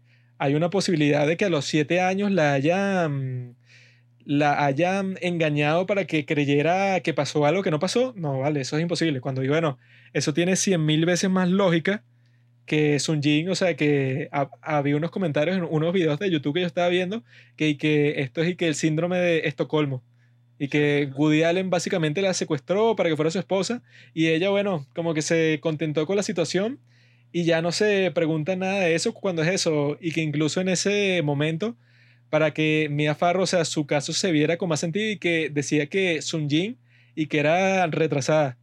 Que fue que, no, claro, Woody Allen se aprovechó de una niña menor de edad y retrasada y la convenció de que fuera su esposa. Cuando ella, bueno, no era retrasada y se graduó y que tiene y que un máster en la Universidad de Columbia y que en educación especial y tal. Que es y que, bueno, o sea, ella claramente no tenía ningún problema cognitivo ni nada. Y en el documental te ponen eso, pues, como el juicio, ¿verdad? Y que el juez, que es otro de los personajes infames ahí, que se llama Elliot Wilk, y que el tipo, cuando vio eso, pues, como que los resultados de la in- investigación de Yale, dijo y que, ok, eh, yo no creo en la investigación. Como que, bueno, estos son los expertos, eso, más importantes de todo el país en lo que respecta al abuso sexual, pero no, no me gustó el resultado, es básicamente lo que dice. Y Woody Allen, ¿verdad? Viendo esto, es y que, bueno, eso quedó grabado en la mente de todo el mundo y él dice que no tiene sentido porque eso y que se lo sacan todo el tiempo y que el juez dijo que él no creía en eso, que es y que, ay, ¿qué importa? O sea, él y que los criticó porque habían destruido sus notas, que eso lo dicen como 10.000 veces en, en el documental, pero hasta el cansancio. Cuando él dice que, bueno, el estándar de privacidad de esos tiempos, tanto para esa clínica, la Yale New Haven, como para el FBI, era que tú destruyes las notas después de la entrevista, porque eso es como que algo muy privado, pues estás haciendo una entrevista a estas personas de si pasó un abuso sexual o no. Entonces, la práctica estándar para proteger a esas mismas personas era que tú destruyes las notas y, y que eso, tú tienes como que una cadena de mando, una serie de protocolos para que la cuestión fluya como es, ¿no? Y que dicen que ese juez tenía que sus propias acusaciones de acoso se- sexual, porque dicen que él y que en uno de los juicios y que él falló a favor de una de las madres, pues, o sea, en otra batalla de custodia, entonces y que luego se presentó en su apartamento exigiendo tener sexo con ella, como que diciendo que, ok, yo te di lo que tú querías, ahora tú dame lo que yo quiero. Y que el tipo, ¿verdad? Unos meses después y que se murió de un tumor cerebral. O sea, que no es como que tratando de decir que sus facultades cognitivas no están 100%, pero eso es lo, lo que pasa todo el tiempo. O sea, si tú tienes un tumor cerebral, tus capacidades cognitivas están como que casi deshabilitadas, pues. Tú estás así como que empiezas a presentar fallas en tu, en tu pensamiento por esa masa cancerígena que tienes en tu cerebro y que bueno, no es para decir que el juez le estaba pasando eso, pero y que bueno, tiene como que muchos argumentos en su contra cuando va a decir y que bueno, hicieron una super investigación, tanto el estado de Connecticut como el de Nueva York, pero no, yo creo que no es así, yo sigo creyendo que él es culpable. Cuando yo escuché eso, pues porque yo lo que había escuchado antes era que no, Woody Allen, claro, tenía unas conexiones en esa clínica de Yale y el tipo, bueno, los engañó para que hicieran una, una investigación toda forzada que lo beneficiara a él. Entonces yo cuando escuché eso, yo pensé que, ah, claro, capaz dijeron y que, ok, vamos a escoger, ¿verdad? ¿Cuál es la clínica que va a investigar esto? Y Woody Allen dijo que, ah, yo creo que esta es buena, pero no fue así. O sea, el fiscal mismo dijo que yo creo que esta es la mejor clínica y esta es la clínica que usa la policía de ese estado. La escogió él mismo y cuando los resultados no salieron como él quería, y que no, esta clínica yo creo que es una clínica corrupta y que la escogiste tú mismo, weón. O sea, no hay manera de que acuses a otra persona de eso. Y eso, y que dicen que Mia Farrow, ¿verdad? Eso lo corroboró una de las personas que trabajaba en la casa. Dice que salía a almorzar usualmente con Frank Mako, que es el fiscal, y que él era el que dirigía toda la investigación. Y que eso, llegaba para la casa y tal, y que Mia Farrow y que se arreglaba toda para salir, ¿no? Entonces dicen y que bueno, qué objetividad puede tener un tipo que con una, o sea, con la persona que supuestamente está defendiendo de un crimen que pasó, está saliendo a, a almorzar con ella, ¿no? Y eso, pues ese juez Wilk, que dicen que ya, ya era súper corrupto, dijo que él contradijo al fiscal, porque el fiscal lo que ha dicho todos estos años y sale en el documental otra vez diciéndolo, es que no, bueno, yo pude haber imputado a Woody Allen tranquilamente y yo tenía evidencia, causa probable, tenía todo para meterlo preso, pero no quise porque eso iba a dañar a la, a la niña, a la víctima. Y el juez dijo que, y que bueno, eh, eso es mentira. O sea, tú no tenías como que ninguna prueba. Estás diciendo eso ahorita como que para quedar bien, pero en realidad tú no tenías forma de hacer que eso en un juicio, luego de la investigación esa de Yale New Haven, no había manera que hubieran pensado que esa investigación era banal. O sea, ya es, eso era un peso muy importante del lado de la persona que estás tratando de meter presa, ¿no? Y que eso, pues, eh, hay como que tantos argumentos en contra de Mia Farro, o sea, pero de sobra. Eh, por eso es que es muy raro que el documental, ¿verdad?, diga cosas que, por ejemplo, dicen y que no, el mismo fiscal lo dice que Woody no quiso someterse a la, a la prueba del polígrafo, eso, del detector de mentiras. Dicen eso y que él hizo otro, como que con una fuente privada, pues que sí, con un detective que era como que experto en eso, y ajá, salió bien, y no quisieron usar esas pruebas la policía, como diciendo que no, no, yo no creo en eso. Cuando él se dio cuenta claramente que la policía de Connecticut, en ese caso, estaba siendo corrupta, ¿no? Y que en el documental no te dicen que, que bueno, cuando pasó eso, ok, tú estás acusando a alguien de algo, y el acusado se negó a hacer una prueba de polígrafo con la policía, pero no te dicen que Mia Farro también se negó cuando se lo propusieron. Como que, bueno, ajá, Woody Allen no quiere, entonces hazte la prueba tú para ver si la acusación, todo eso que está diciendo es verdad. Y ella no quiso, y eso no te lo dicen, pues. Eso sí, eso yo no tenía ni la más mínima idea de que eso había pasado. Sí, no, no, y que el mismo eso, Mose Farro dice que él cuando vio toda la cuestión, eso, ya cuando grande, cuando pudo leer toda la investigación esa de Yale, porque cuando él era chiquito, él dice que se arrepiente bastante porque se puso contra Woody Allen y hay unos clips ahí que él dice que eh, sí, es un maldito, se violó a mi hermana y tal.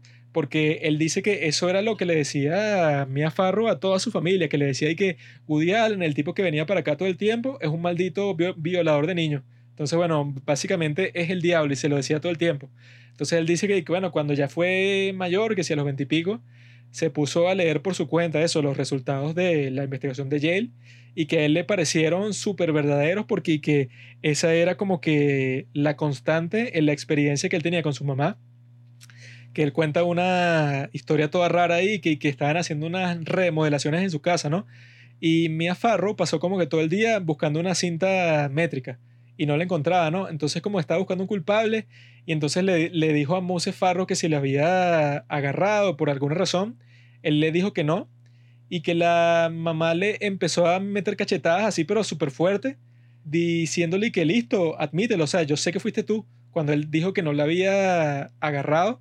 Entonces ella y que le hizo ensayar que, y que no, bueno, tú te vas a ir frente a todos tus hermanos y te vas a disculpar porque tú me robaste la cinta métrica y tal y eso, o sea, quiero que quede claro que tú eres un ladrón, o sea, unas cosas así bizarras, que él dice eso, que por pequeñas transgresiones, por pequeñas cositas, que en cualquier otra casa, o sea, no sería ni un conflicto ni nada, ella hacía todos estos dramas y que incluso como que lo desnudó y tal, cuando y que como que se puso una, una ropa que si el papá, así como que jugando como niño, pues y que ellos estaban a punto de salir, como que toda la familia, así como que para una cena en un restaurante, y la mamá como que lo desnudó diciéndole que tú no te mereces ropa buena y tal, y él quedó completamente desnudo y ella lo llevó y que frente a su hermano, que ya estaban todos listos para salir, como que para avergonzarlo.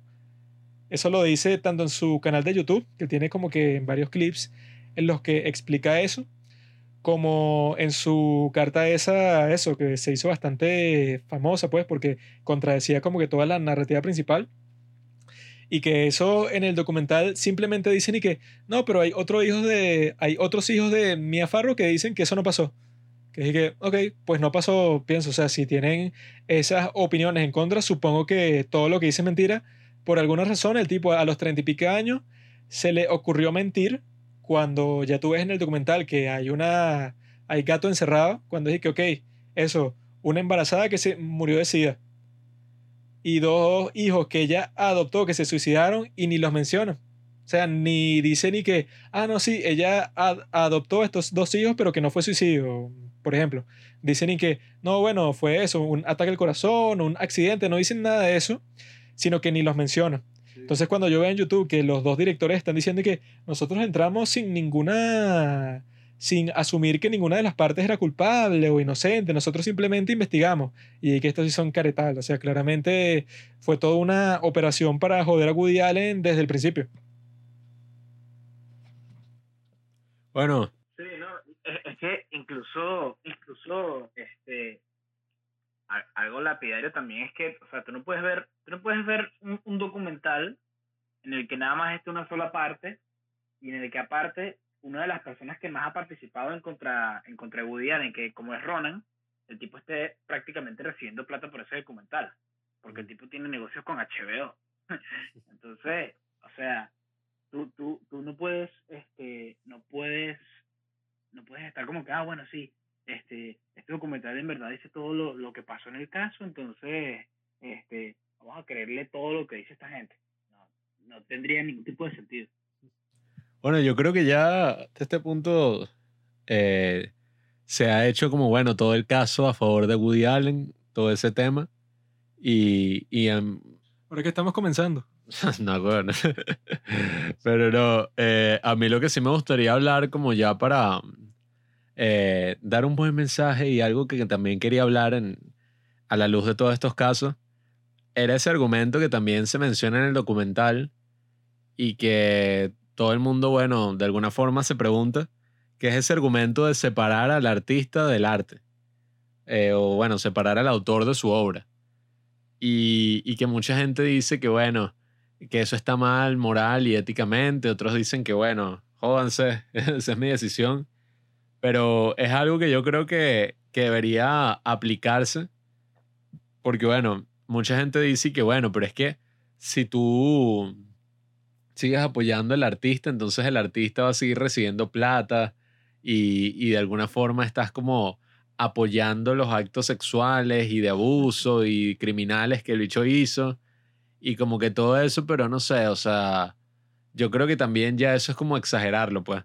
O sea, si, si a un autor lo acusan de colle, de, de violar a alguien, ya eso como que le hace daño a, a su obra en general, pues, a las cosas que saque de ahí en adelante. La gente como que, ¿sabes? Socialmente lo tiene malo, pero debe ser que, no sé, si como acusaron a Woody Allen de eso, entonces, oye, los millones y billones de dólares que él generaba por las copias de DVD que se vendían de Manhattan, eh, bueno, como eso le sigue entrando, entonces el bicho ahora puede seguir violando a más niños. O sea, esas cosas nunca son así, pues, o sea, la gente actúa como si no existe la justicia ni el sentido común, sino que lo único que existe es la justicia social. Y yo digo que eso es mentira, pues, o sea, y más cuando estamos hablando de cosas históricas, pues, de que la persona ya murió. Porque yo creo que eso es algo que en general uno debe tener un mínimo estándar como que, oye, si tú no criticas a todos estos autores que en su momento fueron racistas, eh, todo tipo de epítetos, pues, que ahorita nos parecen horribles. Pero son los autores que son la base de nuestra literatura, de nuestro arte, de todo. Es medio show ponerse con una moral y una ética y que, bueno, pero es que este tipo es bueno y este tipo es malo y esta cosa. O sea, yo creo que eso es como, bueno, como en todas las cosas, como uno ve en la película esta de Waves. Eh, hasta los mismos monstruos, bueno, tienen su, lo que es la humanidad, pues. O sea, tú de alguna forma los puedes humanizar y ver y que, bueno, el dicho es un maldito, pero de alguna forma tiene sus cosas buenas y, y lo mismo aplica para los grandes artistas, pues. Es medio estúpido ponerse a endiosar a una persona o ponerse a envilecerlo, pues, endiablarlo, como que, bueno, o este tipo es un genio virtuoso que nunca hizo nada malo en su vida y creó las mayores obras de arte, o si descubrimos una mancha negra en su pasado, todo lo contrario, pues, de es un demonio. No, y lo que te dicen en el documental sobre eso es lo más perturbador de todo. que es que, no, claro, tú no puedes ignorar los elementos biográficos de Woody Allen en sus películas porque, ajá, por ejemplo, Manhattan, eso, tiene esta mujer de 17 años, está saliendo con él cuando él tenía que sí, no sé, 40 y pico. Y entonces por esa razón no puedes ver sus películas cuando eso no es lo que le importa a la gente, lo que lo estás acusando. El punto de todo el documental es que él se violó a una niña de 7 años. Eso no sale en ninguna de sus películas, obviamente. Y que nadie está discutiendo el hecho de que él empezó a salir con esta muchacha. O sea, que su relación es un poco perturbadora, pues. Nadie discute eso. Eso ya es súper obvio porque se casaron. Sobre eso no es el documental, pero los que te ponen ahí y que, no, sí, como Woody Allen, bueno, ves que en varias películas hay tipos videos que salen con mujeres jóvenes, entonces no puedes ver más sus películas. Y hay un pocotón de maricones que salen y que no puedo ver ninguna película de Woody Allen cuando yo me enteré de lo que hizo. Dedicaron una, como 10 minutos eh, del documental a un artículo que era y que después de que me enteré de lo que hizo Woody Allen, ya no voy a volver a ver ninguna de sus películas y no puedo físicamente hacerlo, pues vomito. y yo que nada, huevo, nada. Sí, bueno, hablando, hablando de eso, yo lo tengo, es algo que, que a lo largo de estos años, este, que ha ido creciendo, lo he tenido cada vez más claro y sobre todo con, con un ejemplo clarísimo mío que es este Michael Jackson. O Mm. sea, yo soy fanático de Michael Jackson desde que tengo memoria. Desde carajito me sabía sus canciones. De hecho, es una de las grandes razones por las cuales eh, se, se me ha hecho súper fácil el inglés porque desde carajito cantaba todas las canciones de Michael Jackson. Y o sea, siempre ha sido una admiración este ¿Cuál es tu preferida? que yo no tengo con ningún otro artista, pues. ¿Cuál es tu preferida? y entonces, o sea, Responde. he ido creciendo, que he visto más vainas este, de él, eh, me, me, me, me, me he dado cuenta de que, de que eso no cambia nada, pues. O sea, yo de hecho ni siquiera he visto el documental de Living Neverland, porque como e- ese documental es, es- es eso, pues es de esos dos carajos que como no lograron nada contra él cuando estuvo vivo, buscan una manera de, de, de y casualmente es HBO también, eh, buscan una manera de joderlo y ahora que está muerto, pues, porque cuando estaba vivo no pudieron joderlo de ninguna manera eh, eh, en ningún juicio ni, ni, ni se demostró nada. Pero bueno, eh, es- es- entonces es, es como eso, pues, yo, yo no voy a dejar de, de ver, marico, cualquier concierto en vivo de Michael Jackson o dejar de escucharlo, weón. O sea, cambiar prácticamente toda mi vida eh, eh, por, por, por ese tipo de, de, de, de cosas que, bueno, que se han ido repitiendo, sobre todo con él, pues, que fue, es- ha sido súper escandaloso. No, y Este. ¿Cuál es tu canción preferida de Michael Jackson? Eh, mi canción preferida de Michael Jackson. Me gusta, mi favorita, mi favorita, mi favorita ahorita que, que la he escuchado burda es la de You Rock My World. Cántala. Mi preferida es la de You are not alone. I am here with you. ¿Y tú, Pablo? últimamente he estado escuchando una que creo que se llama History, si no me equivoco. Y está burda fina porque es que si puros datos así, o sea, se escucha y que 1965, nada, y puros discursos así que Martin Luther King vaina. Y es como todo el peor y que, y que, berro, es que no me acuerdo ahorita cómo es la letra, pero era así que es súper arrecha, pues. Es así súper épica, tiene un montón de música de orquesta y que, y History, una broma así sobre la historia. Me gusta burda. Se de Hamilton, gafo. History has its eyes. Monsieur Hamilton, Monsieur Lafayette. In, in command where you belong. How you say no sweat. Pero Hay otra burda de buena de él que es este súper triste que es- se llama She's Out of My Life. Esa es burda de buena también. Cántala. She's out of my life. Woo! mi favorita es White or Black. Walking, you when you're walking. and you never, never, never, never know me, never know me, never, never, never, never know me. Pero bueno, es, es ese cosa, o sea, puede ser medio incómodo si uno se entera de que, berro, este gran escritor, esta gran persona que uno adoraba hizo algo mal o, o no era la persona que uno pensaba. Pero, marico, debe ser que a uno le gustan las canciones de Michael Jackson o, o las obras de un autor así y tal, porque uno piensa que el tipo es bueno, ¿sabes? Eh, o sea, porque al final, marico, ajá, esas cosas son importantes mientras la persona está viva, pero pasa el tiempo y pasa el tiempo y, y al final lo que queda es la obra, pues, no el autor.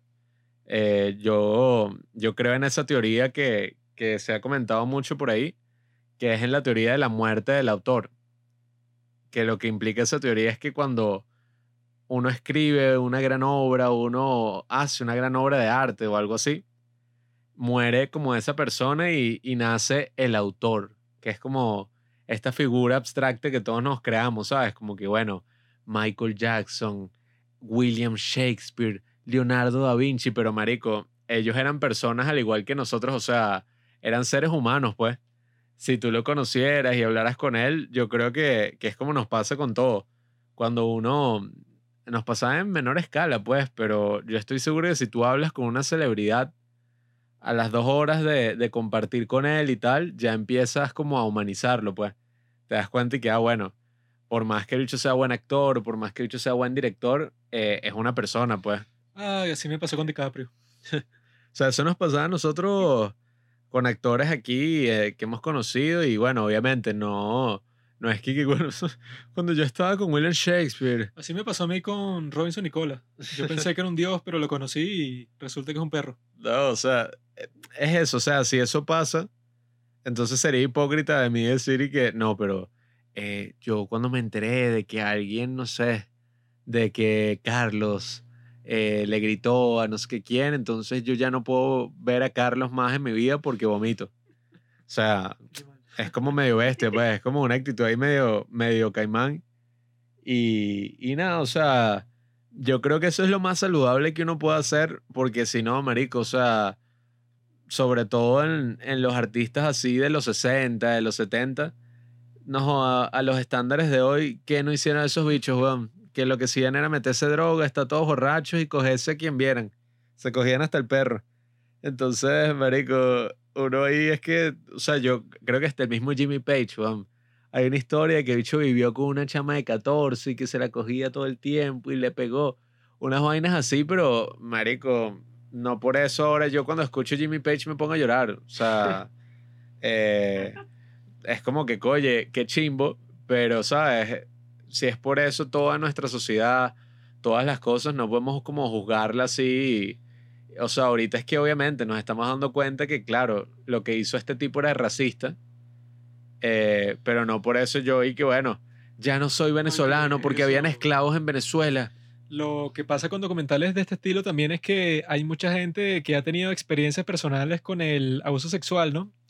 Y muchos de esos casos, como no queda prueba así física, no lo juzgan ni nada. Entonces cuando ven un caso así público dicen y que, ajá, yo no tuve justicia, pero esta víctima sí lo tendrá. Entonces se pasan por el culo todas las pruebas. O sea, todas las pruebas de que Woody Allen, por ejemplo, es inocente, no les interesa porque lo que quieren es un sentido así abstracto de justicia que ellos mismos no tuvieron en su, en su vida, pues, porque yo he visto varios argumentos chimbos que sí en Twitter y en red y que a mí me abusó no sé quién, mi tío, y yo nunca tuve justicia, por lo tanto, Woody Allen es un maldito. Y que, ok, o sea, muy mal que te haya pasado eso a ti, pero eso no tiene nada que ver con si Woody Allen violó a su hija adoptiva o no, sobre todo cuando es y que, ok, tu movimiento del Me Too, que estaba eso con todo el combustible, pues estaba así, estaba metiendo presos un montón de criminales que antes por mucho tiempo eso era como que un secreto abierto, que eran unos trimalditos.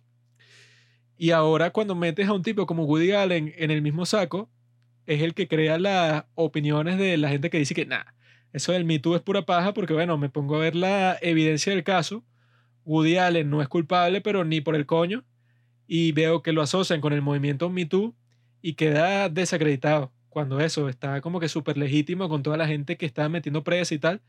Y cuando metes eso, un tipo como Woody Allen, es que la gente dice que no, esta vaina es un, es un chiste, pues, es como que una cacería de brujas.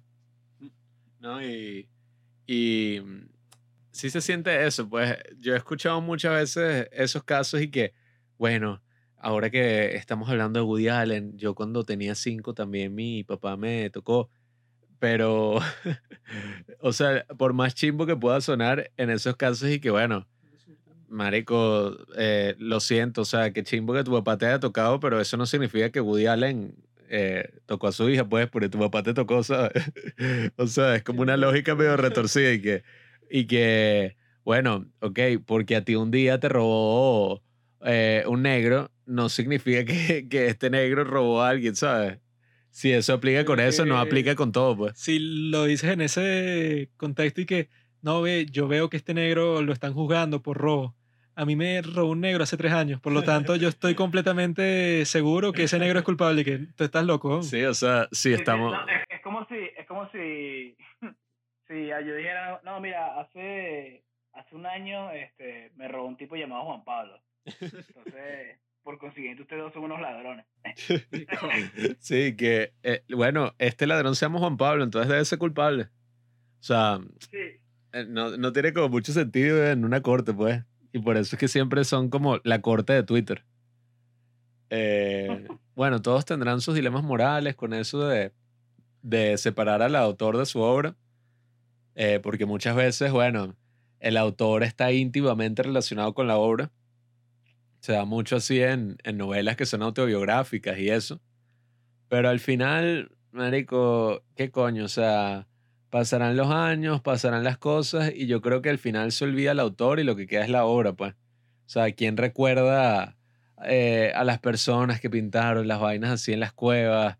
O que si... Yo las recuerdo, yo las recuerdo. Es como el argumento que Orson Welles, pues.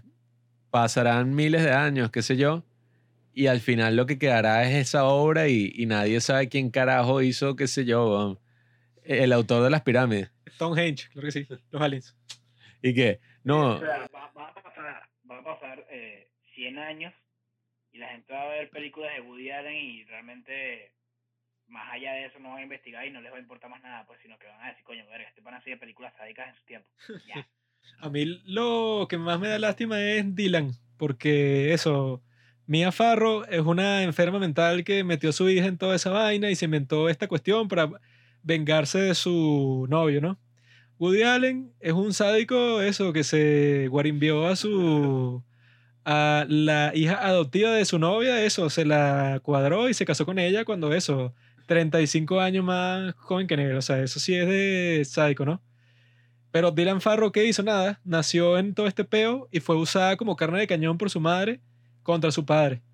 Y eso no solo fue algo que le pasó a los siete años, sino que toda su vida se definió por eso, porque ella misma dice en el documental y que yo nunca tuve un novio, nunca tuve no sé qué, nunca, y que yo rompí con un chamo porque yo pensaba que no, que cuando me tocaba eso, tener sexo con él, iba a ser súper incómodo por mis traumas. Y yo lo que estaba pensando es que, ok, no es su culpa, ¿verdad? Pero yo he escuchado, o sea, tanto en persona como en podcast y en toda vaina, historias mucho más fuertes que la suya, pues, o sea, de, de abuso mental, psicológico, sexual, por años y años y años, que si de múltiples miembros de la, de la familia de una persona, y la persona como que no quiere que eso la defina, pues. O sea, como que dice que a mí me pasó esta experiencia que es lo más terrible de toda la historia, pero bueno, ya yo dejé eso atrás. Pero esta mujer obviamente no dejó nada atrás, sino que eso, eso es lo que define toda su vida. Cuando eso, así hubiera pasado, berro, para eso es la terapia y todas esas cuestiones, para así no lo metan preso, tú tienes que superar eso porque si no, eso te está dejando que ese criminal destruya todo el resto de tu vida.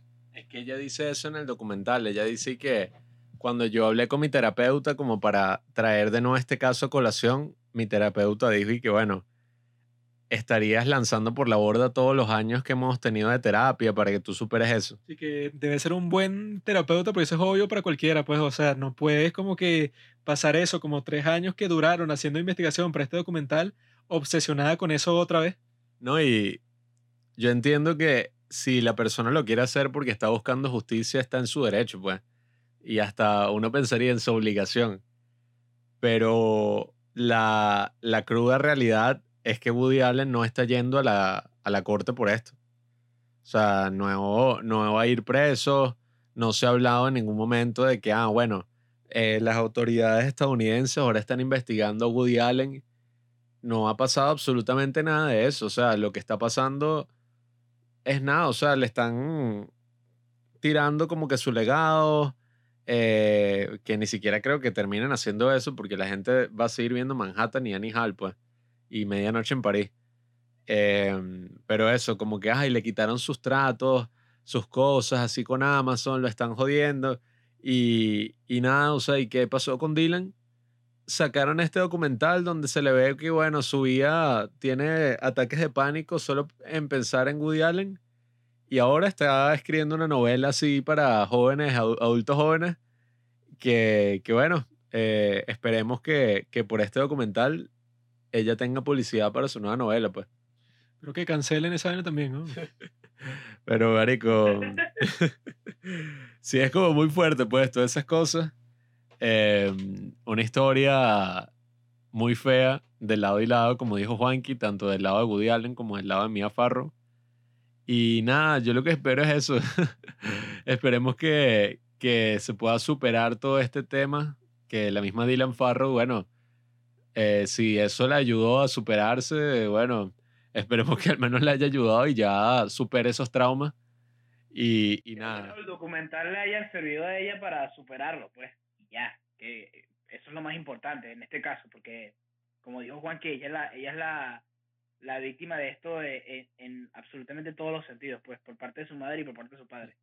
Claro, pero tú no le, ella incluso se culpa a sí misma y que, ay, yo debía haber hecho algo más, eh, presionar por el juicio, pero esos sí son los casos en que uno dice, marico, tenía siete años, nada de lo que pasó fue tu culpa, nada.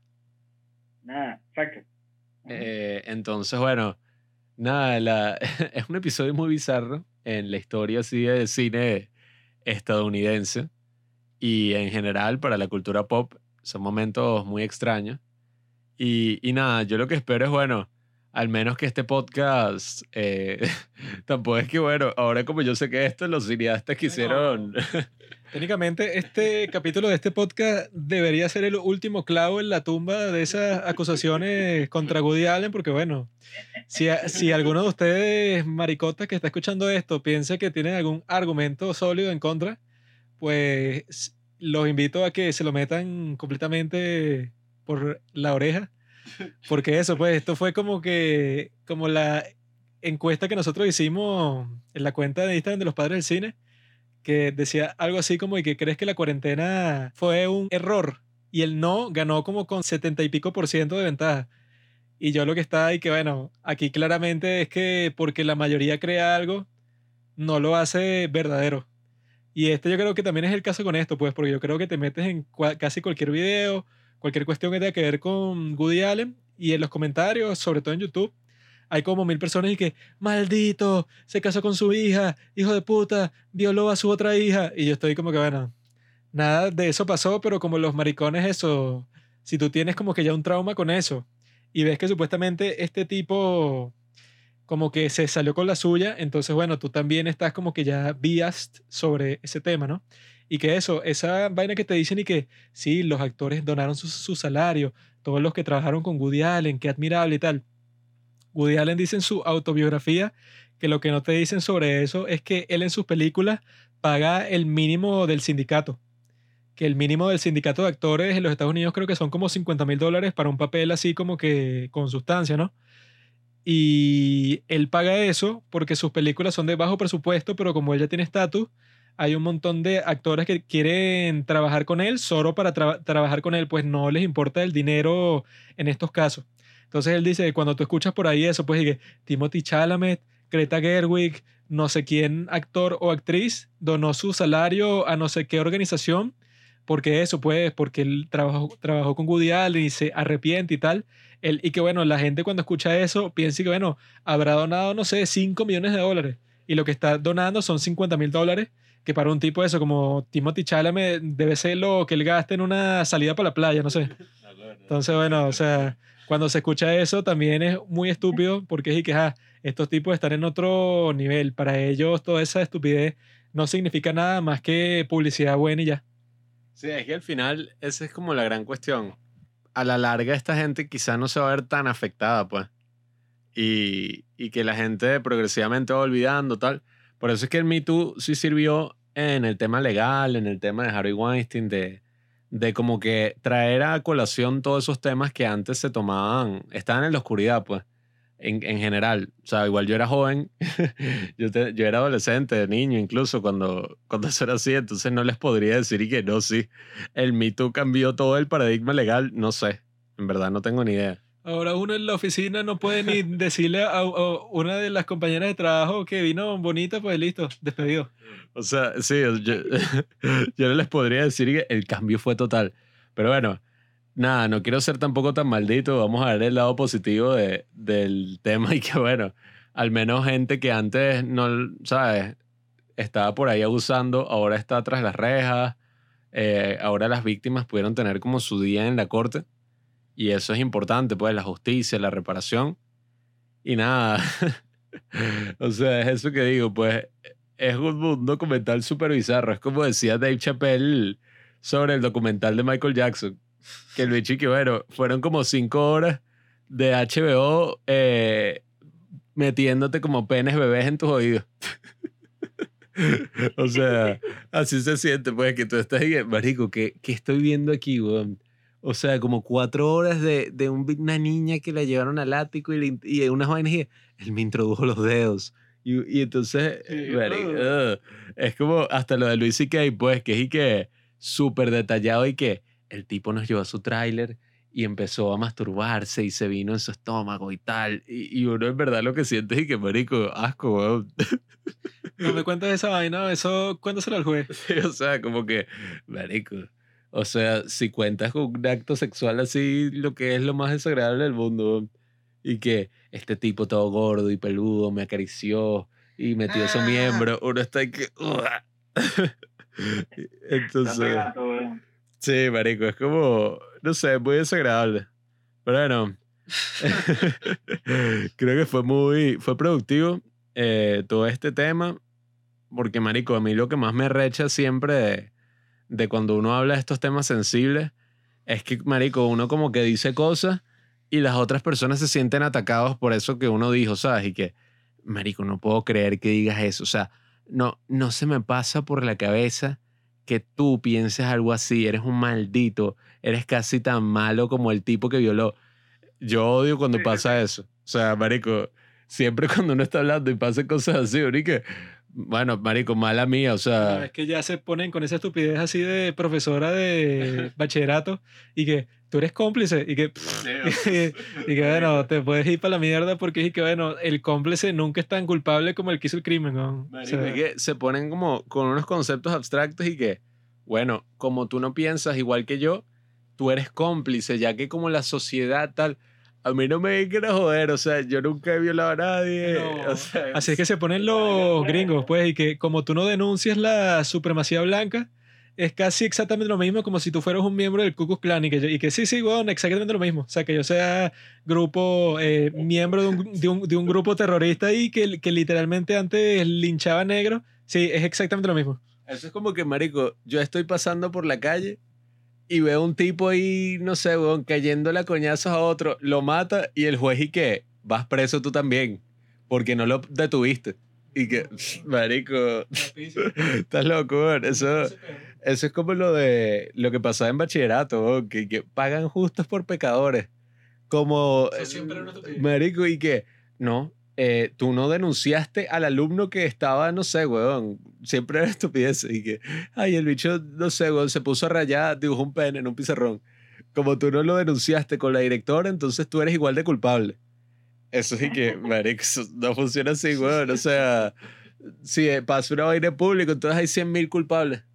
Y que hubo 100 personas culpables porque... El nazismo, Juan Pablo, el nazismo. Todos los alemanes son cómplices. Sí, o sea, esas cosas nunca funcionan así, güey, ni en el mismo epítome del- de la culpabilidad, que es el nazismo, puedes que que, bueno, tú estabas ahí, todo caleta, y los bichos estaban llevando a compatriotas tuyos a exterminarlos.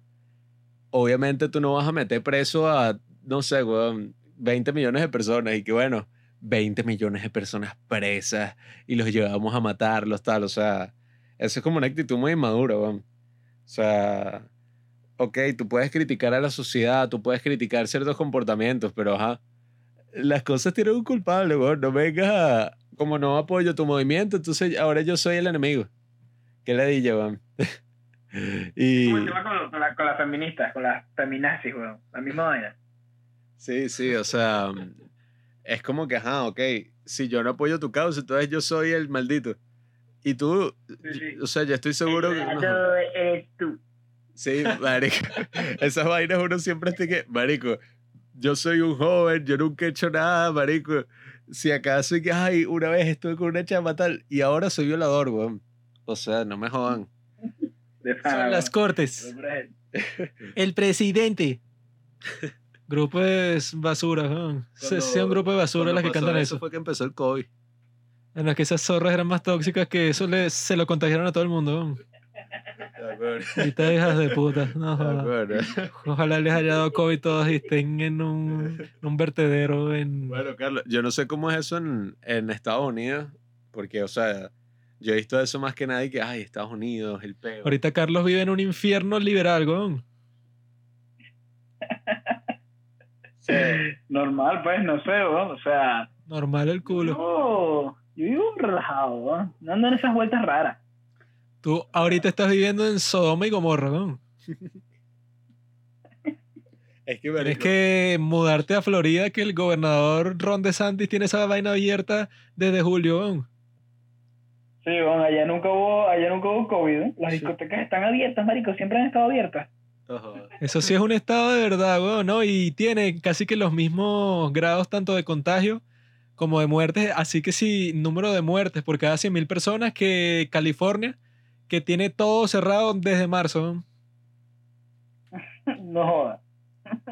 Marico, es que bueno, esa es la cuestión. Muchas cosas que en protestas o hasta en redes sociales y que, verga, este maldito, este otro, en el día a día es como que, bueno, que, o sea, ¿qué coño? o sea, si, si a ti te obligan a convivir con tu enemigo así, eh, un tipo que piensa distinto a ti, pero marico, no sé, weón, van en el, en el autobús, se pincha un caucho y los dos tienen que resolver para ver cómo le ponen el caucho. Eso es paz y que yo no voy a hablar contigo, maldita basura, porque tú eres un tal. O sea, yo creo que los seres humanos no son así tan chavos. Y cuando son, ya es el epítome y que bueno, las peores cosas de que bueno, el Ku Klux Klan. Y ni en el Ku Klux Klan pasó eso, pues. Mira, Carlos, tú te tienes que preparar para la batalla ahorita cuando Joe Biden se muera, como en los próximos dos, tres días, que Kamala Harris va a ser presidenta y va a empezar a meter a los hombres en campos de concentración. Yo fuera tú, aquí si fuera mujer, yo, fuera yo fuera tú y voy comprando un rifle. Vi- vi- ¿Vieron lo de Biden? ¿Vieron lo de Biden con el TPS? Calidad, mano. Yo vi lo de Biden fue que se iba cayendo por las escaleras, compadre. Y no viste una, vi, vi por ahí un meme de que Trump estaba golpeando, entonces le sí. pega y, y le pone como si la pelota le pegó a él, ahí a Biden. Sí, sí, marico. Ese presidente le quedan horas de vida. Kamala Harris va a ser presidenta y esa es lo que tiene es una venganza contra los hombres. Así que yo te sugiero a ti que te compres mínimo una, una, Un chaleco una resortera, como David. Yo, yo no sé, yo creo que si Joaquín fuera mujer, fuera feminista. ¿Y qué te hace pensar a ti que no soy mujer? ¿Ah? ¿Estás asumiendo mi género? Sí. Cerdo. Machista.